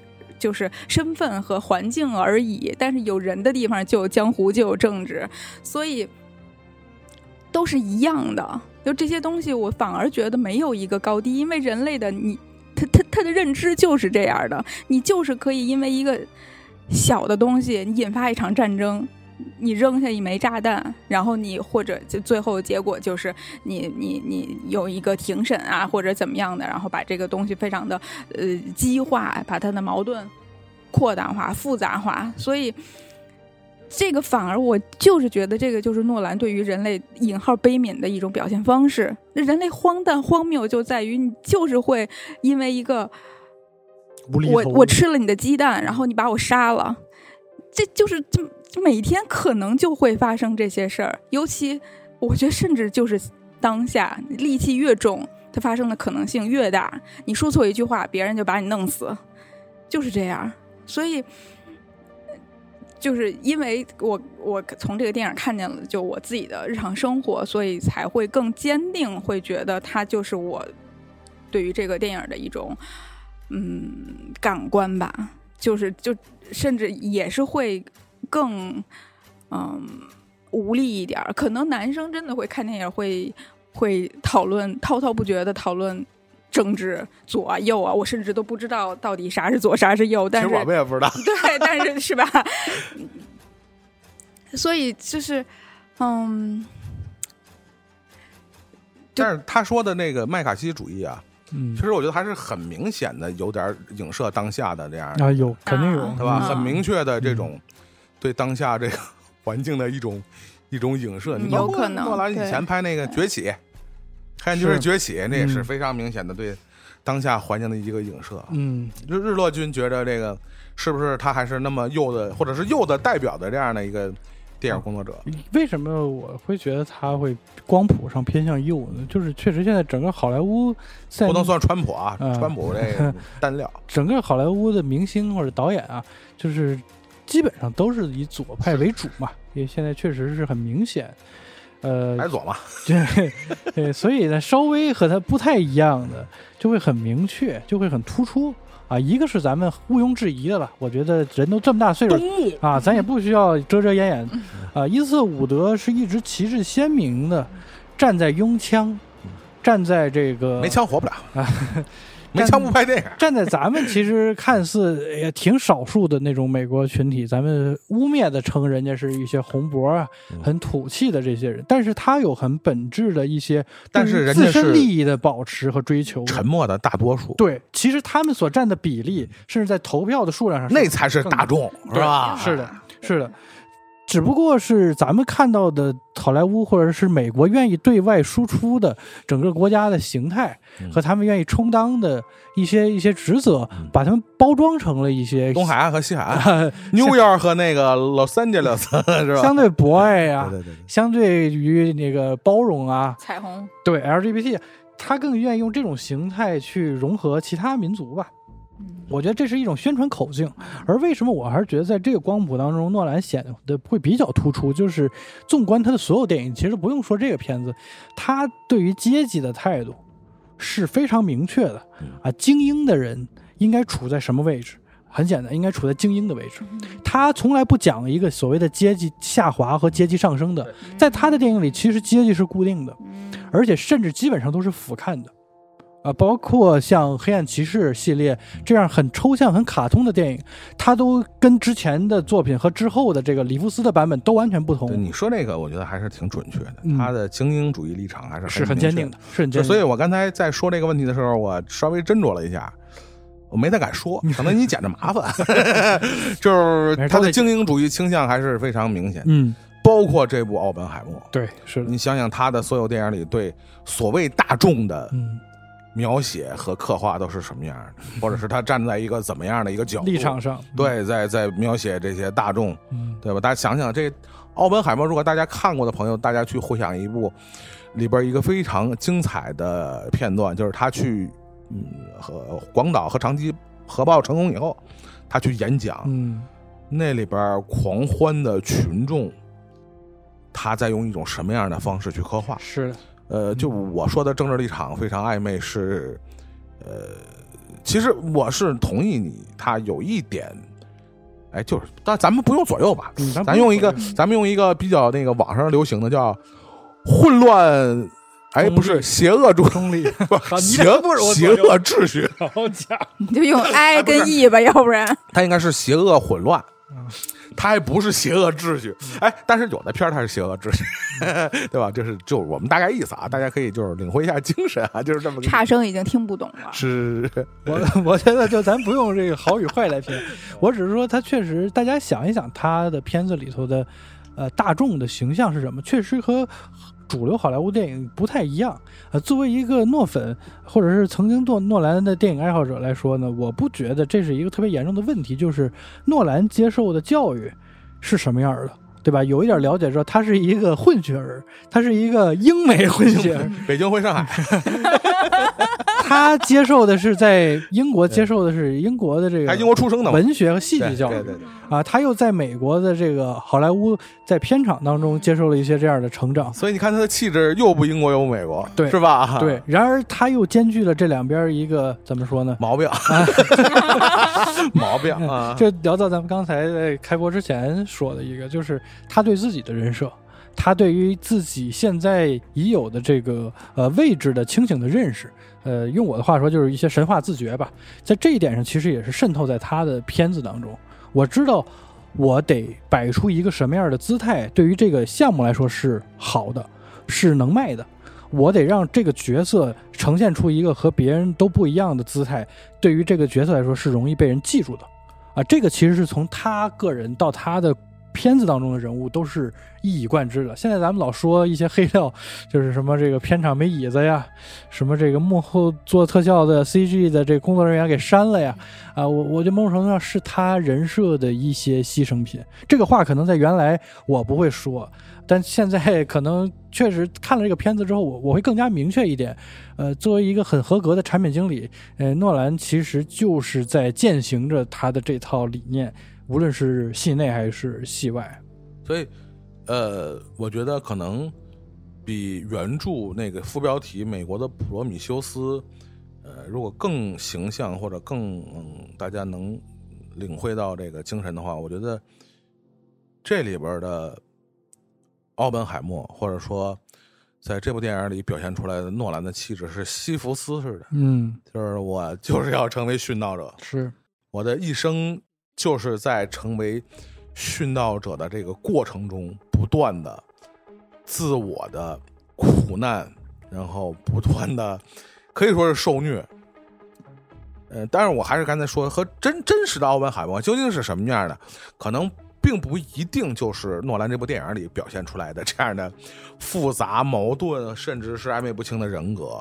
但是毫无疑问，这部电影里边的奥本海默，就是诺兰想表现的这个奥本海默。嗯嗯他媳妇儿说的太对了，他就是故意不反抗，嗯，对，嗯，他就是要把自己塑造成殉道者是，泰勒怎么说他的？说你来帮我这个氢弹的工程吧。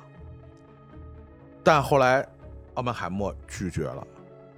泰勒说：“谁也不知道你心里在想什么，奥比，连你自己都不知道你自己是什么人。从某些程度上来讲，他们大家说的都是对的。嗯这个人在这部电影里神秘到他自己可能都不一定知道哪一个是他真实的自己。所以，我觉得这个传记片特别有意思的就是，他不是通过一个演员的表演在展示主角，而是通过所有人、所有周围的配角和关系来展现这个人的每一面。嗯，这个我觉得是不是除了这个片儿之外，别的片儿其实也可以用这样的评价。基本上传记片都是多人服务塑造一个角色。但是如此主角暧昧不清的，如此依赖这么多配角的片子，几乎很少。嗯，我们想这个每一个传记片里面的主角都是非常强势的，他的表现、他的表演本身都是非常明确的。我知道我要什么，但是在这部片子里，你似乎感觉到吉莲这个人物不知道自己要什么，包括你刚才说的那个，从感情上，从政治立场上，这里边的奥本海默可能甚至比真实的奥本海默还要暧昧不清，嗯，他根本不知道自己要什么。对，即使你看他的研究学者已经出了多本著作，但就他是否通共这个事情，到现在还没有一个结论。直到正二零二零年，这个奥本海默法案才才被才被推翻。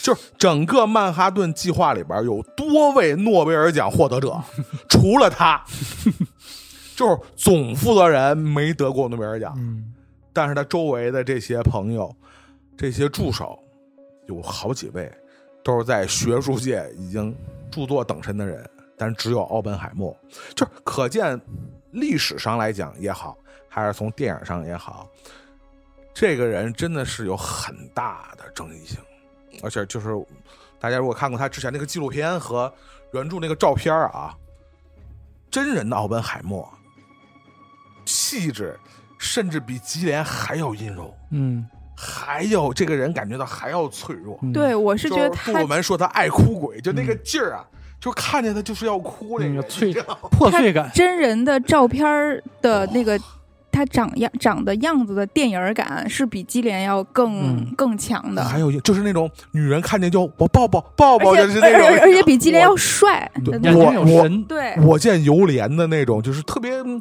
还俊秀的那样的一个对，它。主要是更好看一点。嗯。基连还是太英气了，就是，嗯哎呀，吉莲好像因为那个戏还又又瘦了一点，对，又瘦了一对圈本。人真的是很瘦，是会不好看的那种瘦。而且明显的穿那个西装也是 oversize，故意要对对凸显他的这种瘦弱。对而且整个呃人物他整个的脸的线条啊，比吉莲还要柔和一些，嗯就整个体现的是一种，这跟理工男的气质不太一样的东嗯西。嗯，有点病态，其实对，有一点点嗯病态，病态。会有点奇怪，他喜欢女的，也也也也不好说呢，也不好是不是也是一种说伪装呢？对我我看我我为什么就是前面那三分之一或者一半儿的那个时候会很难，就是一是他的呃台词非常多，然后就是我觉得我就觉得诺兰这一部特别明显的，他一直属于一个疏离感，就是他就是在。这个摄影机都是在整个电影的外面，然后因为它前面就是它的场景啊，还有年代都很碎片，就一会儿介绍一个，一会儿介绍一个，一会儿介绍那个，又不是纪录片，又不是电影，就是它完全整个都是在外头，所以就让观看者也有这种感觉。然后后面情感上去之后，但是就跟祖萌刚才说的，就它整个的这个电影还是一个，就是他用。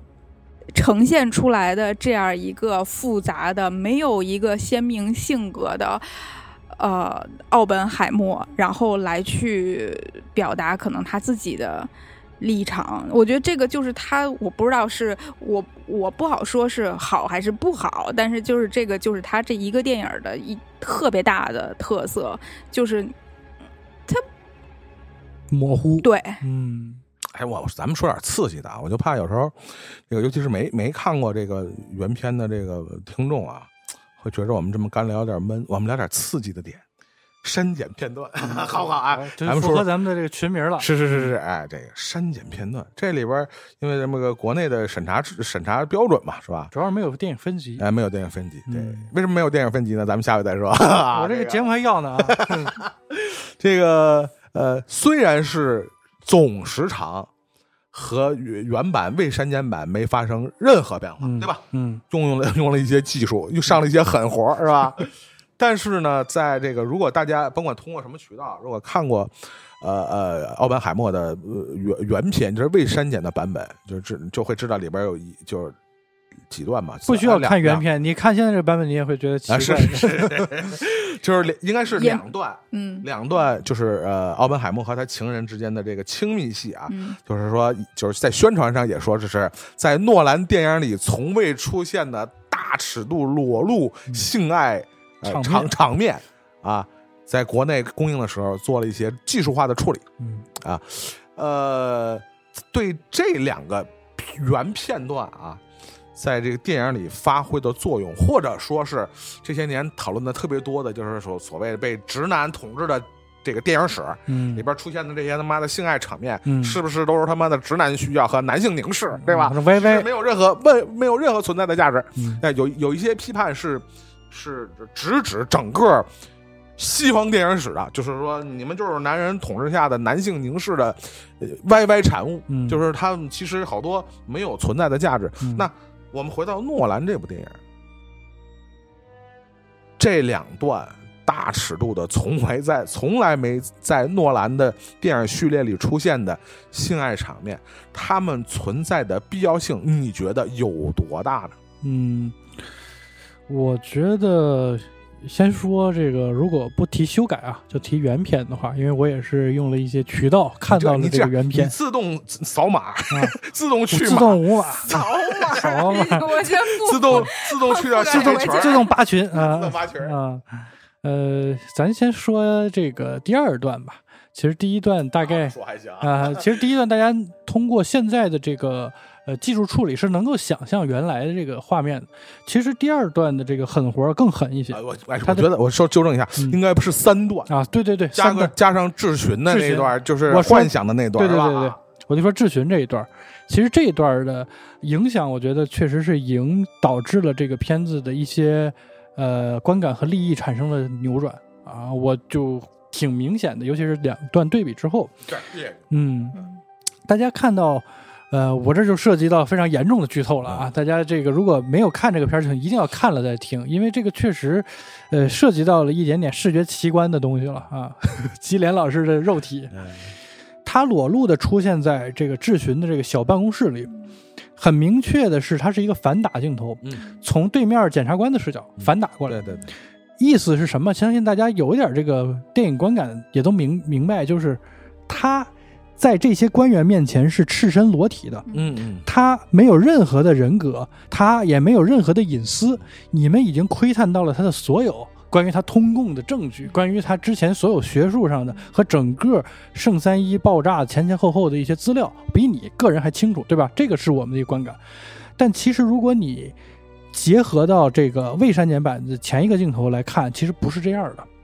这个镜头反打的意思，其实是站在由艾米丽·勃朗特所饰演的她的夫人的角度，而不是站在检察官的角度。嗯。那个反打过去的那个镜头，就是他和 琼，也就是我们二代黑寡妇，相拥在那个呃办公桌后面那个画面。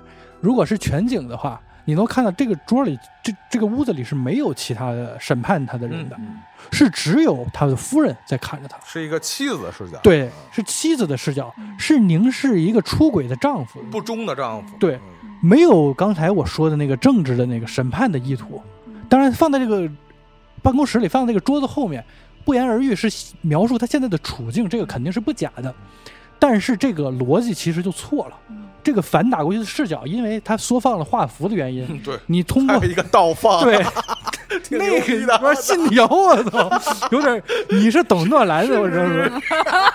啊，这第一，我最开始看我也没有，我也没有觉得有问题。后来我我后来补那个半遍的时候，我自己发现这个帧数好像有点问题，就是倒着在放。哦，我这好，可以，可以，诺兰粉捡诺对，，绝对是，绝对是一点挑不出毛病来。嗯，用这样的技术处理之后，你就会得出一个，这个还是在政治审判当中这个人的处境，你绝对得不到他是因为私德的问题，在这儿被目光如炬的夫人去去去注视着，而他后面那个不好意思，其实和这个戏是连着的，所以导致这一场戏从你的观感上来说会有点跳跃。啊，这个我觉得比他第一段念这个印度小小佛经的这个 要严重的多，因为之印度大悲咒，对之前的那个小黑裙儿，我大概能够理解，就是你哎，小黑裙儿确实是升级了，我确实厉害，我想买，噪点都有。好看。淘宝同款小黑那裙儿，个褶，这就胸胸口的那个对对，褶，有褶皱啊，看这是挺牛逼啊，还参考了一些 PU 的这个是是身材，哎呦，你真真是可以，可以这真是。顺着他的那个身材曲线来的尤其跟印度版一比，高下立判，是哎主，要我们确实特效人才在这儿被培养起来的，是对藏龙卧虎，对，毕竟我们啊这个连一些综艺直接把一个人都能给 P 掉，是啊凭空消大变活活人啊！对，太厉害了，太厉害了。就就还还说回删减吧，嗯，就是我觉得是有影响。那最开始其实我看到流传出来的一些截图，我觉得还好，因为毕竟咱们接受过二零七七啊这种那个片子洗礼。哥，我拦你一下，啊 我不是说删减的这片儿有没有影响 我是说裸露啊裸露对这个片儿重不重要？操，那满拧了跑了，哎呀，回来啊！啊！回来回来，前面都白录了啊，重新来。你看刚才说的，其实也是一样嗯，就是他在庭审的这个这个这个小的这个会议室当中，呃，为什么还要穿插一段这样的贝德的这个感觉？我相信大家理解是什么意思啊、他当时和他夫人本来是作为盟友啊，嗯同一战线，结果突然涉及到这个啊，你半道儿还跟他又私会了，对对于他的私德算是一个再次打击嘛？因为我举了这么多例子，好家伙，这个你都不承认这个事儿，你承不承认？那最后他还是通过这画面，大家也知道这个就确实是事实嘛。我是觉得他和皮尤饰演的这个琼的感情戏，呃，是很有必要的，是很有意义的，因为这个确实政治的污点可以说是奥本海默这个人，也就是奥本海默法案。我相信可能大家过了多少年之后已经忘了这个事情，但是会提起当所谓的这个这个奥呃麦卡锡主义啊大清洗的时候，还会提到这样的一个名词，就是因为他早年间曾经有过这样一个和他父亲之间。也因为西班牙的这个共产运动嗯去资助，又因为早年间的一个女朋友是一个很资深的美工分子，导致他这个人的这个名誉上有有损嘛。嗯然而，我有一点点不平的，就回到刚才我说的，您的政治戏不太足以支撑前面他的这个很剧烈的这种裸露的比重，就是他用非常炙热的情欲戏绑定他非常坚定的信仰。我我是不是可以用这样的一个勾连去勾住？诺兰是不是最开始用我这样？我为什么喜欢这个女孩？她她在一个 party 上给我端盘子，然后聊两句话就，呃哦，原来她跟别人不同的是，她她她她她这么活跃，她是一个左翼分子。哦，我就我就喜欢她了，跟她这个昏天暗地的，她对我还爱答不理的，送花就给我扔垃圾桶了，但我就是爱她。是不是某种程度上，你你你挂钩到了她对信仰的某种偏执或者是倾斜？哎呀，我同事说不让在这搞活动，那我就想搞。那同事说：“你别在这用我场地，这不是我弄的，这是他们自发的。”他把他和这个爱人之间的这种痴恋、痴缠，和他和共产主义思维的这种摘不清，做成了一种逻辑上的一种自洽。而最后，他在果决的去去否认自己和这些有瓜葛、有牵扯的时候，包括说什么“老婆，你这党员证呢？我早就没了”什么的。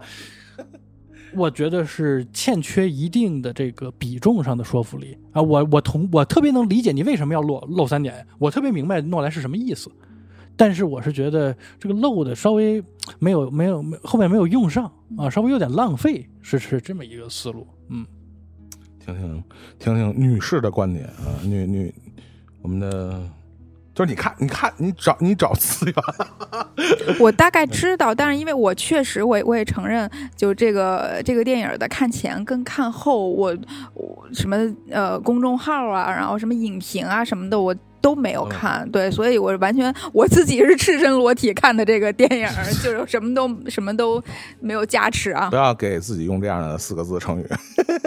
那个，因为我插两句，因为那个什么，呃，就是很多之前在香港看了这个奥本海默的这个呃听友啊，包括有一些我看到反馈的消息，尤其是呃，尤其是女性的一些影迷啊，好像我看到好多的反应都觉着。这个裸露戏的存在性是就是可有可无的，首先嗯就是我觉我会觉得诺兰这个人，他已经刚才说是自我神话也好，或者这么一个。这个这个这个这个这个高高在上的这样一个人也好，他说脱就是对的，不是 啊不是啊，我觉得他的电影里就这样的一个人的电影里出现了裸戏，我都觉得是格格不入。啊我自己觉得特别尴尬啊啊啊我自己我我觉得换一个导演也行，就是你的电影就不能至于，对哦对对、哦对，所以我自己我自己就有一点尴尬了啊、就当然好在这电影里是这个路数的啊？对，就好在这电影里都给神话的那种的啊，都给那个就是删了嘛，啊。啊，就穿上裙子了嘛，稍微我自己舒服一点儿。这种，如果我真的在他电影里看见了，我靠，实打实的性爱现场，实打实的裸体，我，我真是觉得特别，我因为我看就而且还是皮油，在对你不能这么这不是他，我觉得他身材没问题，嗯我挺喜欢，都是肉，就是更。就是比较强烈的感觉是，即使中国版的这个，他还是能看见他能看出来是干嘛？不是，我说是那个庭审戏的时候，他翘二郎腿，虽然那什么没看见，但是也是赤身裸体在那儿，我就觉得，就我自己观感上不是特别舒嗯服，仿佛在看那个《色戒》里的那个老不拉几、瘦不拉几的梁梁梁朝伟，嗯。就是那种色戒时候并没有那么老，别 那种瞎说，现在才六十多，不是他《色戒》里的身材就是差事跟王儿啊。佳芝，相比，对呀、就是差他俩事儿啊。之间有区别吗？就是你看梁朝伟在《色戒》里的那个身材，你是激发不起，就是观者的，就是那种荷尔蒙的，对啊。对，就只会觉得啊啊，包括在这个里面也是，所以就是在中国版的这个。裸露戏也好，那个情色场面也好，我首先这个观感是不是特别好？嗯嗯对，就就是这个是一个很直观的一个体验。然后二呢，就是重要性，就这样，裸露戏对他整个电影的重要性，或者必要性。你你觉得有多少？我觉得我自己觉得稍微有点立不住，是嗯因为这个呃。首先给这两个女生的这个戏份就很少嘛，然后所以对于我一个女性观众来看的话，就是男人与马，他他跟这个皮尤他们俩的这个感情，我没有 get，嗯，对，就是可可能对，可能是有这么深的原因啊，嗯。可能是有政治原因什么的，就是你的你的党派等等嗯。这些，他可能本身就不是被他的感情吸引，也许是这样，但是作为一个电影本身，作为他们俩已经。我，有那么多的这个动作戏了，对亲密接触啊，嗯然后或者是感情有来有往的，他们毕竟是在实打实的谈恋爱啊、嗯啊！嗯但是这个化学反应我没有感受到，嗯对，所以就会觉得，也许如果假如说我感受到了，假如说我觉得，哎呦，这段他们俩的感情我代入了，我觉得就是这真真好，真甜，或者怎么着的的话。他的这个床戏啊什么的是有帮助的，就假如我我我感受到了，但是问题是就是现在这个没有，就没太有，甚至他跟他 Emily 的这个媳妇儿，就就是因为他们俩这跟皮优的感情我没有带入，然后导致 Emily 她对于他的出轨的那个愤怒，嗯我都觉得我有点没有，就就 get 不到的这种感觉，所以整个的我就觉得诺兰他本身拍搞对象这能力就差，所以你们可能可以给他找好多理由，但是我作为女生来说，就是他就没有拍过我觉得能激起我荷尔蒙反应的这种搞对象的戏，他电影里 CP 都是男的嘛，嗯说各种男人对对，所以我觉得他男人与马，他自己他本人 这这这是吧？就是是不是这块儿也稍微欠缺点儿？没有这个 sense，是对对对，这块儿咱们可以待会儿聊这个，呃，最后聊一下巴比海默的这个现象啊，咱们咱们聊一下。可以，我我说一下我的观点啊，呃，就是呃一个是戏外的，嗯就是真实的历史人物里的这个相关的一个故事，一个可能我要说回这个戏内的这段，这这三段吧。呃，这第三段我觉得我基本观点也跟跟那个日落军差不多啊，就的前两段皮尤的这个这个两段戏，我说一说先 先说戏外的啊，他这个诺兰对。呃，就是原著包括这个真实历史的材料，他其实做了一下呃挪用。他挪用一个什么呢？其实真实的呃，就是做那个圣三位一体的这个爆炸试验，就是那个爆炸试验被命名为 Trinity，实际上就是奥本海默和琼的关系。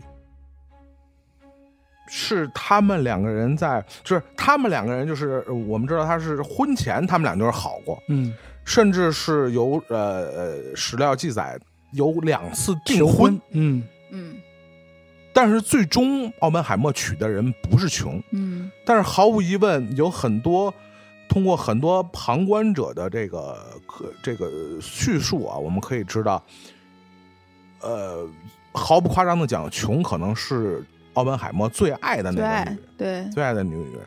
呃，包括婚后出轨也是和琼，嗯包括这个整个他曼哈顿打电话说知道他死了，那那场戏也包括曼哈顿计划的这个 这么这么机密，就是这保密程度这么高的一个环工作环境下，大哥都出去偷情，也是 色胆包天，是吧？但是，就像刚才杨欢一起说的，呃，真实的情况和电影里表现的差不多。当琼的死讯传到了奥本海默的那一头的之后，呃，真实情况可能比这还要惨。奥本海默是当众当众泣不成声，嗯也确实是他妻子知道他人已经处于崩溃的状态。嗯，这里边还好一点，就是给他留了个面子，人家还骑个马找了一个没人的地没儿。人 对对，真实的环境下，奥本海默比这还要惨，当众哭泣，就哭的泣不成声，哭的已经不成人样了。这也可见，当然一个是确实真实人物这性格是确实我们能感觉也是够软的，是吧？但是确实也能感觉到他们两个人情感的深，包括呃，当然真实的历史情况，电影里边也有也有所这个这个触及，就是说有可能穷的死并不是真实的原因是自杀，嗯。这，里边用了一点闪现的镜头嘛，你嗯我让你可能没印象，有一个黑黑手，给他摁手水里了，对对对对对，哦可能真实的情况，呃，到现在可能好像也还是未解之嗯一谜，个悬案，因为可能牵扯到对吧，胡佛什么的，嗯 对吧？就是中情局或者联邦调查局这样的。机构，它可能是一个高度机密，因为毕竟虽然当时二战还没结束。但是呃反共的浪潮已经有非常嗯强烈的抬头了，在当时的一个美国的社会环境下，所以在这么一个情况下，自己最爱的女人可能是死的不明不白的情况下，我我说的是戏外啊，嗯。真实的奥本海默用了一首他们两个人都特别喜欢的一首诗里边的词，里边电影里边也念到了，这是他们两个其实就是两个人除了最爱的干的事儿是啪啪啪以外啊，就是在床上念诗，嗯各念念各种诗，其中最喜欢的一段诗里边就有这个 Trinity 哦圣三位一体，所以实际上圣三位一体这个名字是他为了纪念琼嗯还挺浪漫的，对嗯嗯，还挺浪漫。而命名的，但是在电影里其实用了一个什么篡改啊？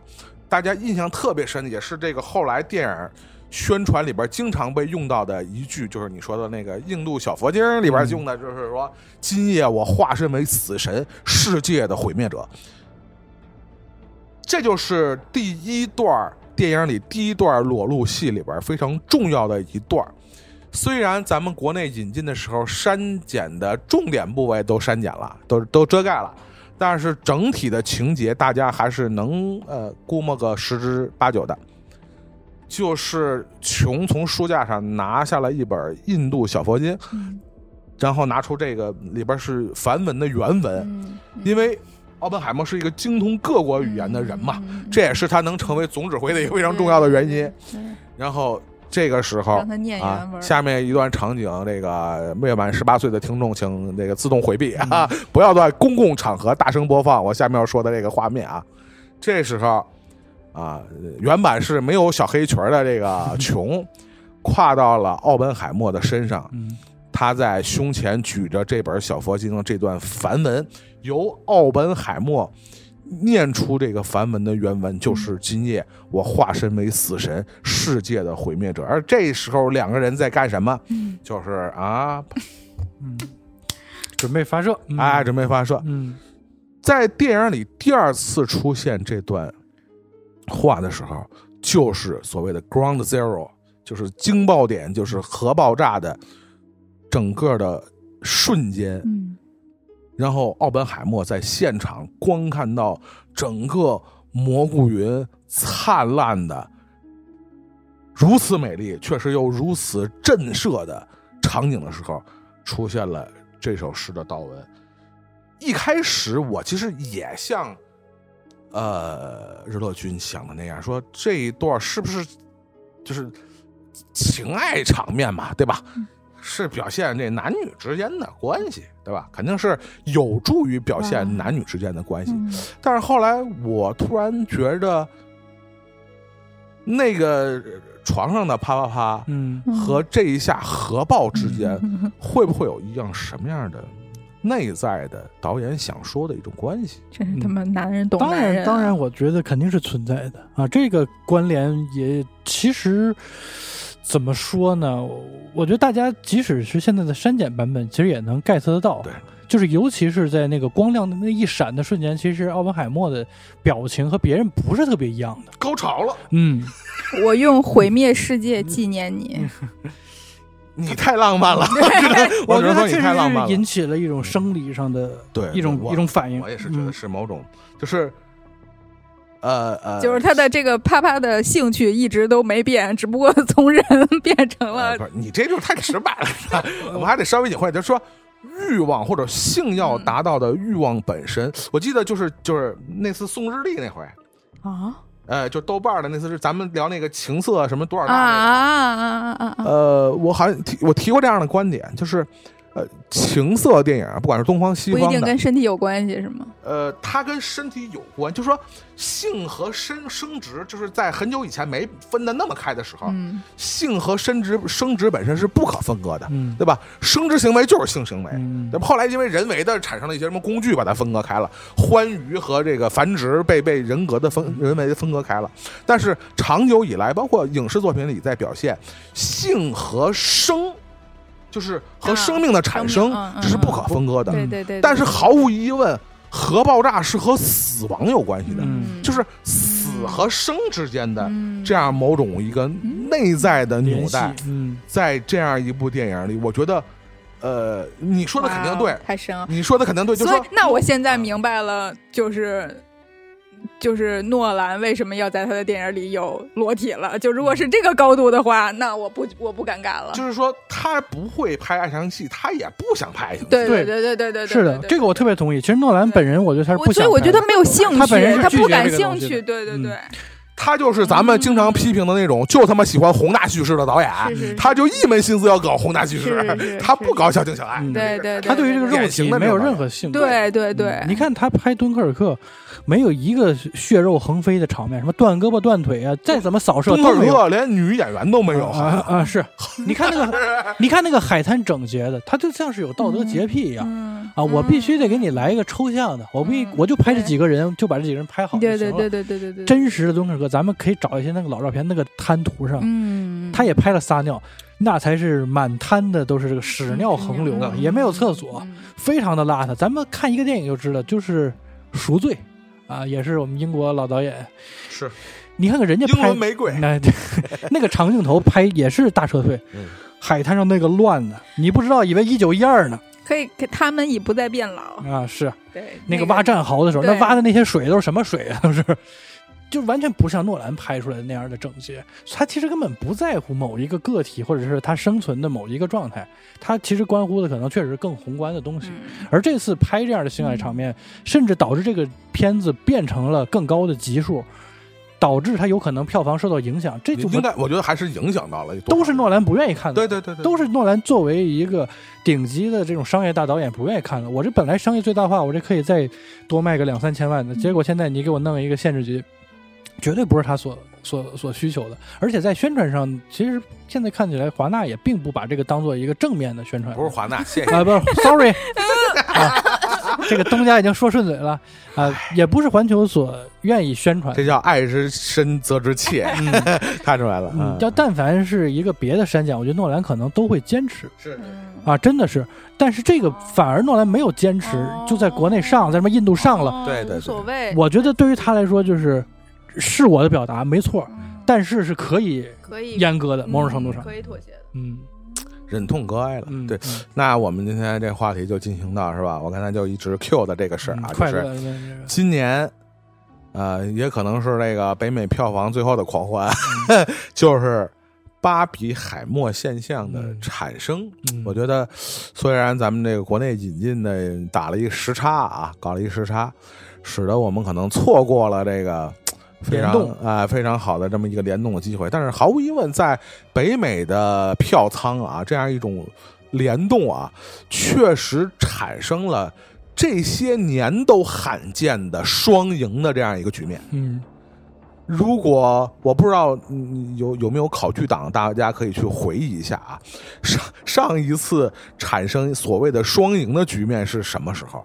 反正我的记忆里边好像很少有这样一个双赢的局局局面产生，而且尤其是在接连的各大电影公司的大 IP 受挫的失手啊，票房上一败涂地的这么一个局面下，这样两部被认为是原创性极高的电影，而且是气质截然相反的电影，却是一个双赢的局面。我不知道二位对这么一个事儿持一个什么样的看法？嗯，反正我是咱们之前也聊过芭比嘛，我是非常的惊喜或者是惊讶于惊吓，啊，惊那倒没有，我是乐于见到芭比的这个成功的，因为确实它也是这个时代的产物，也确实不仅仅是某一个人、某一个导演、某一个创作者的这个天赋异禀，因为咱们之前也说过，就这个片儿里有太多太多咱们已经呃看过，或者是咱们也都非常喜欢的元素，但是它却非常有机的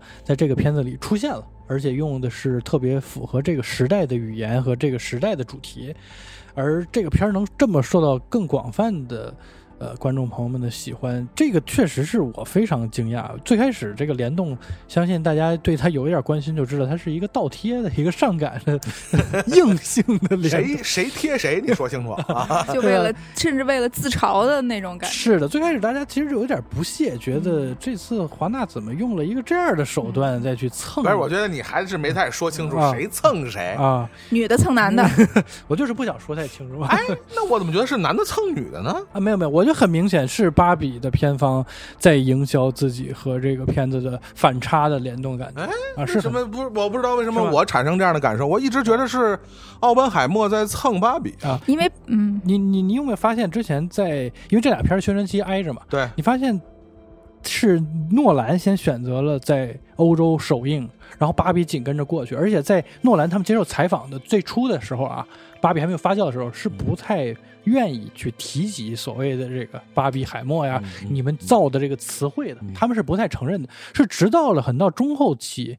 然后问吉连说：“你愿不愿意演呀？或者是你有没有兴趣？”嗯基连说：“哎，我很有兴趣，听说大家都很喜欢。”嗯才开始有了这样的一个风险，这是很明显的，这是很明显的。而反观像格导也好像小丑女也好，这边其实完全经常没有任何顾忌，格 导跟小丑女在那票呢，哎，这这俩片我都看了，啊然后举着票在影院照相，诺兰才不才不就是露这怯呢。明显是被架到了这个位置。嗯什么阿汤哥也去看这个片儿，然后呢，格导也去看这个片儿，然后就 Q 暖，很像当年那个冰桶实验。嗯我本来是一个内向宅男，对，都爱人你别弄我我了，我也难都受死了。艾特我，那我就给你倒一下吧，嗯就行了。到我这儿打打住了，特别像早年间我看金城武接受的，嗯然后我这环保水，然后呢我也不要往下传递了冰，桶实验 真是明暴露年龄了。不想去接这个梗，而最后发现这个势头完全逆转的时候，这两个才渐渐达成了一种默契吧嗯，我觉得是甲方。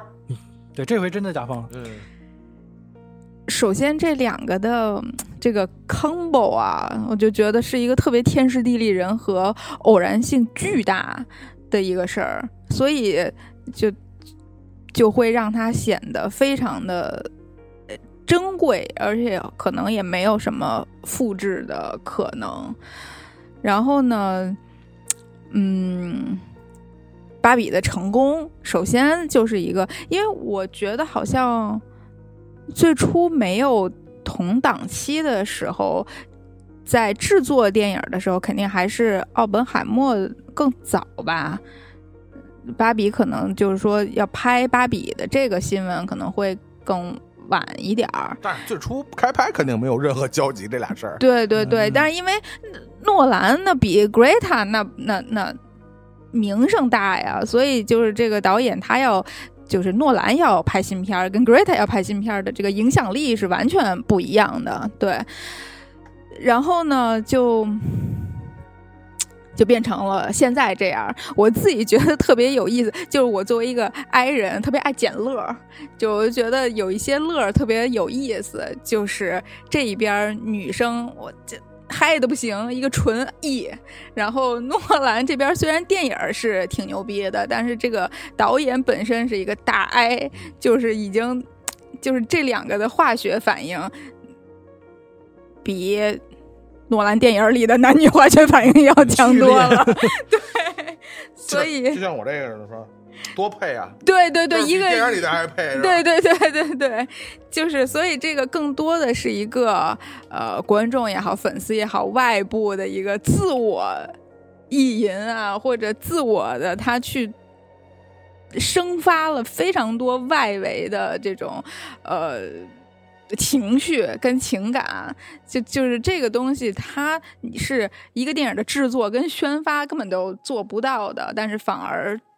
助推了两部电影，就是这种在当下，然后让一个跟电影本来没关系的一个档期的这件事儿，然后导致观众产生了也跟电影没关系的一个的情绪共同作用下，让两部电影本身的票房都就是就是有了这样的一个结果。这个这个真的挺见证历史吧，像咱们刚才说。电影营销界的奇迹了，对，就是咱们无法复制也。嗯，就咱们录音之前啊，就提到了，可能天时地利人和缺一不可，都不能成就今时今日的这样的所谓的双赢的这么个结果。而且好像这两个电影的票房还在持续的涨，好像因为芭比现在在 IMAX 可以上了，就是其他国家嘛，就全全球它 IMAX 也。给芭比也能上了，所以陆陆续续可能还有一点点新的票房进账。已经是今年最卖座的，对，刚刚刚刚超过了马里奥，马里奥已经成为了现在全球最卖座的。说起来可怜，今年最卖座的是马里奥，不是说不好啊，但是确实 与往年最卖座的电影的这种。就是直直观上的这种体量，比如说是谁呀？去年是谁？比如说《复联四》这个级别的，对对对，对吧？对对对。或者前两年是那个蜘蛛侠那个三三蛛同框那个，对吧？对对对，就类似这种级别的，就是大的这种体量、大情怀，就是这种商业的巨片，巨片对，动辄什么两亿这种。马里奥，咱不是说不好，但你一个就是一个游戏改编的这样一个，还是动画片的。这种好像在往年确实不太常见，能成为年度。就如果不出意外的话，好像呃，这半年的票房冠军恐怕就是全年的票房冠军了啊！看看这个发酵的这个势头啊，确实是，哎呀，真是可以。咱们但是可以脑补一下啊，可以脑补一下，如果说是同一天刷了两部。截然不同的这样的，从气质上到到整个从输出的这种，嗯，观点上都很很截然不同的电影，会是一种怎样的一个？体验体验，在北美似乎成了一景儿，是吧？从这个老百姓到这个知名的圈内人士啊，大家纷纷把这俩电影卖套票相 相提并论。对，可能操有电影院就是跳套票，是吧？嗯，这个还是，嗯，我反正我们作为中国的影迷啊，似乎就只能就是脑脑补一下这种感觉了。那确实是。从呃，起码从影像上来讲，也是截截然不同的两种体验。嗯，是的，我只能在小屏幕上自己感受一下。但你让我现在脑补，我同一天在大荧幕上看这俩电影，我应该肯定吃不消。就是我甭管是先看芭比，还是先看奥本海默，就光奥本海默这一个电影，就是就给我这个这个这个这个精力的消耗。我觉得先看完奥本海默，我肯定看不了芭比了。芭比应该，先看芭比。嗯，反正我要个人啊，如果有这机会的话，我肯定是先看芭比，再看奥本海默。但是我如果先看芭比，再看奥本海默，看完奥本海默之后，就是我会削弱我很多对芭比的这种好感，就是因为心情完全不一样了，就是二刷呗。对，就就是 就是本来哇塞，我已经就是本来提起来了，看完芭比已经百分之三百的那种。嗨，然后开心快乐，然后看完这个，我操，全他妈都是虚无。就我觉得俩 俩看了等于一个都没看，还不如不，还都不还不如都不看。呃，或者就是换一个角度呢，它毕竟一个是面向未来的故事，而一个讲述的其实是过去的时空啊。我觉得这两个片子有趣的点也在于这个，而引起当下的讨论啊，我且不想把它简单的称为一个性别对立，但其实这两个片子目前呃最被大家津津乐道讨论的，可能确实是这个关于呃性别以及性别所代表的不同价值观的这种对抗。呃，你发现它很明确的是两条线，或者是两个方向，一个讲述了一个在战争时候的多面的英雄，咱且不论他到底是一个什么形象，他的一生，他纠结的一生啊，光明黑暗的一生，然后另外一个是一个在幻想和现实空间穿梭的这么一个虚构人物的他的处境，他到底该怎么生活？他最后选择了一种生活，当然。这两个趋向，其实我觉得以某种程度上已经给到了大家的一个答案，甚至是我觉得达到了某种的统一。过去是什么，而未来可能的走向又是什么？啊，我倒不因为说我个人更偏爱芭比，所以我就去贬低奥本海默的这个价值。而明显的一点感受就是，呃，诺兰无时不刻的在传递的一个情绪和一个，刚才你们也说，他像是一个故事当中的人。他不像是一个生活当中的人，对，就是他好像是在讲，这是一个曾经发生的，我们应该警惕的这么一个事情，或者是我们是不是应该想一想，我们身上有没有存在过这样的一个人的性格或者是状态啊？他他像是给我看了一个话剧，或者是一个小小故事会里头一章节。让我想一想这个事情，不太会对我的生活构成特别实质。刚才我说倒脏水，其实核的这个问题似乎不是奥本海默这个电影讨论的最最关键的东西，它它是一个代表了。而而咱们面对的这个生活倒脏水，似乎好像也不是其实最严重，只不过这个事情很很很荒诞，很有戏剧性而已。就这个这个世界天天都在倒脏水，只不过我们不知道而已。嗯啊，哎，注意点啊，适可而止啊，这个话题适可而止啊。如果这个让他们两个电影产生联系，我反而会觉得就好像是芭比她来到现实世界，然后可能来到了奥本海默所在的世界，然后看见了这些不能说男人间的吧，但至少是看见了。人类本身的荒诞，然后本身的这个战争，然后冲突、毁灭，然后你可能就是会影响自己的后代等等的。就他看见了所有这些复杂的东西以后，依然选择愿意做人类。如果是这样的话，那真正的英雄是谁呢？嗯，是肯，肯纳。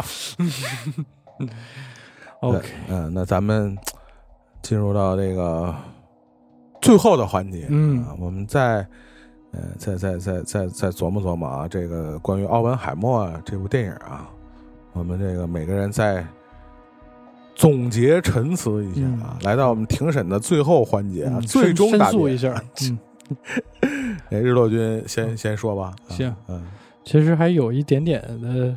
这个想法本来是在上一次节目里想说，但是机会不是特别好。我觉得今天着你了，机会不好。今天特别好啊！原来我做过一个视频节目，如果大家在 B 站看过这个呃《放出你的链接 啊，《热外谈》的话，我曾经呃做过一个预测，就是说是关于奥本海默。那时候刚刚放第一支预告，我就说这个片儿它应该不是一个传统诺兰的电影啊，不是一个靠它的概念、结构、悬疑支撑的一个片子。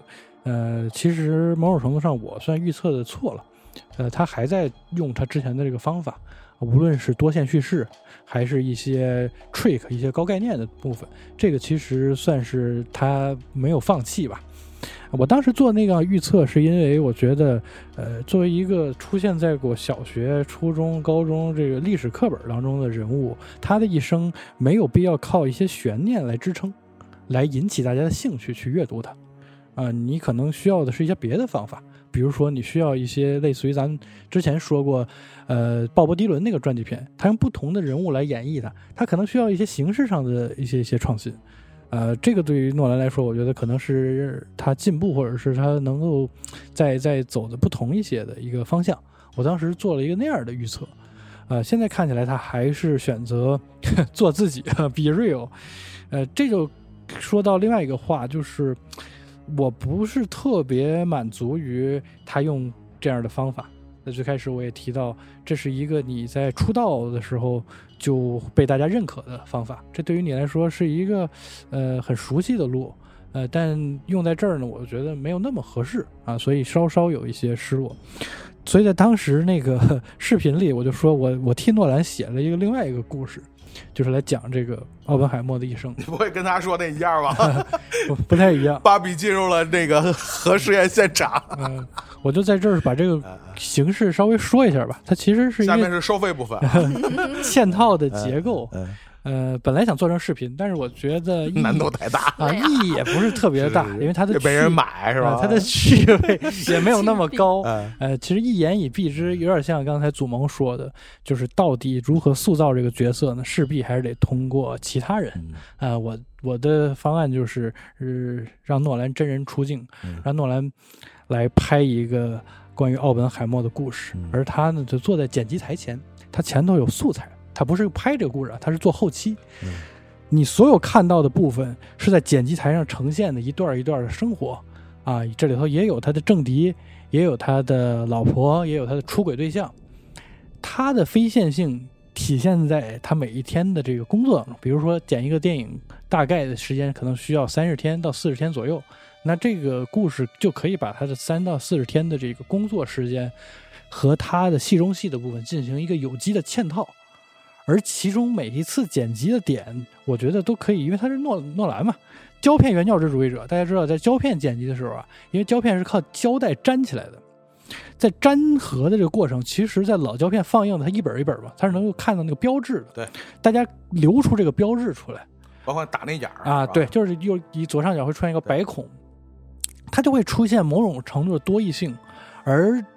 奥本海默这个角色，恰恰和刚才说的这个芭比有一点互文，就是他像一个玩具一样，嗯任由谁来操控呢？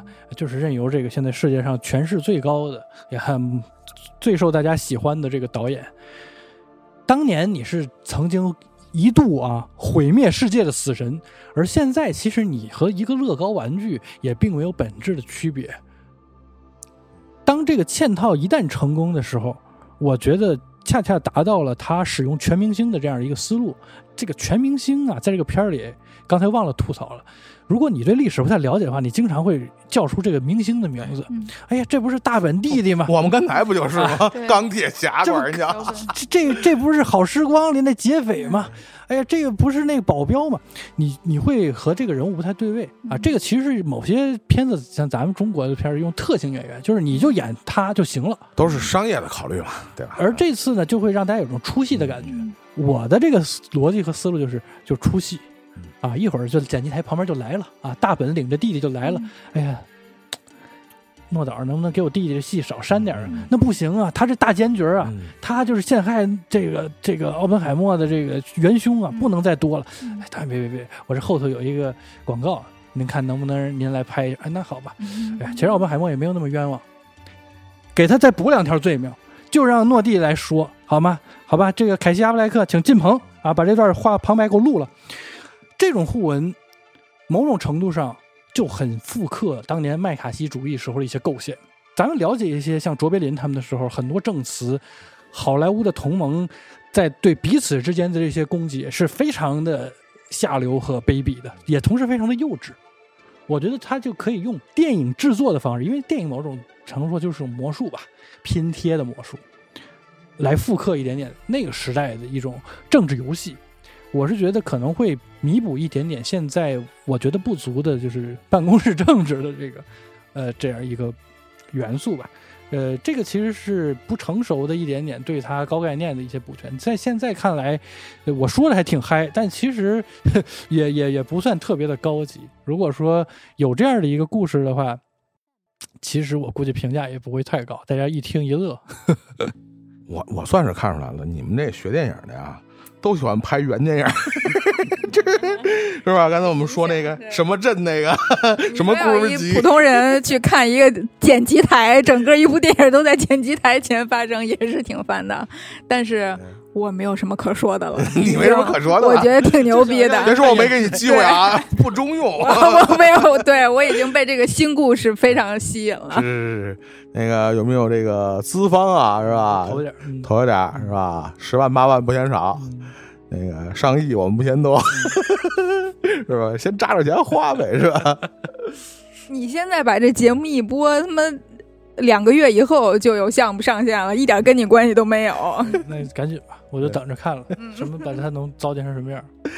哎，其实，呃，我们这说了哩啦啦快俩小时了啊，有什么，呃，还有什么没说的东西呢？其实，关于这个诺兰的电影啊，说实话，我个人每次啊，从国内开始引进诺兰的电影，我应该呃每一部都不只是刷一次啊，那得二刷甚至三刷都出现过这样的情况啊，因为确实。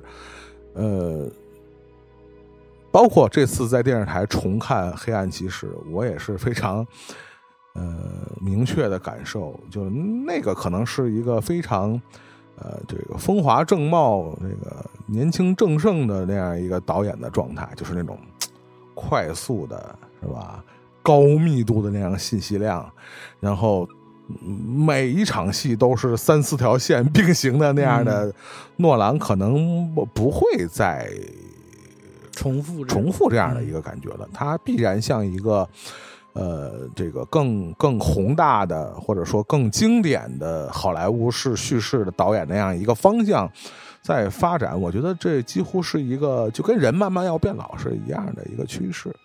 但是确实，刚才。呃，日落君提到了一个 非常嗯有意思的，我也感兴趣的一个话题，就是说，那当然我们刚才聊了半天，好像似乎这个电影说的跟这个原子弹啊、跟核武器的关系倒是不大。但是我从看完这电影啊第一遍啊，我确实是深深的又陷入了从小就对这个问题的思考，就是从小就思考这个关于这个呃核武器和原子弹的一个问题啊。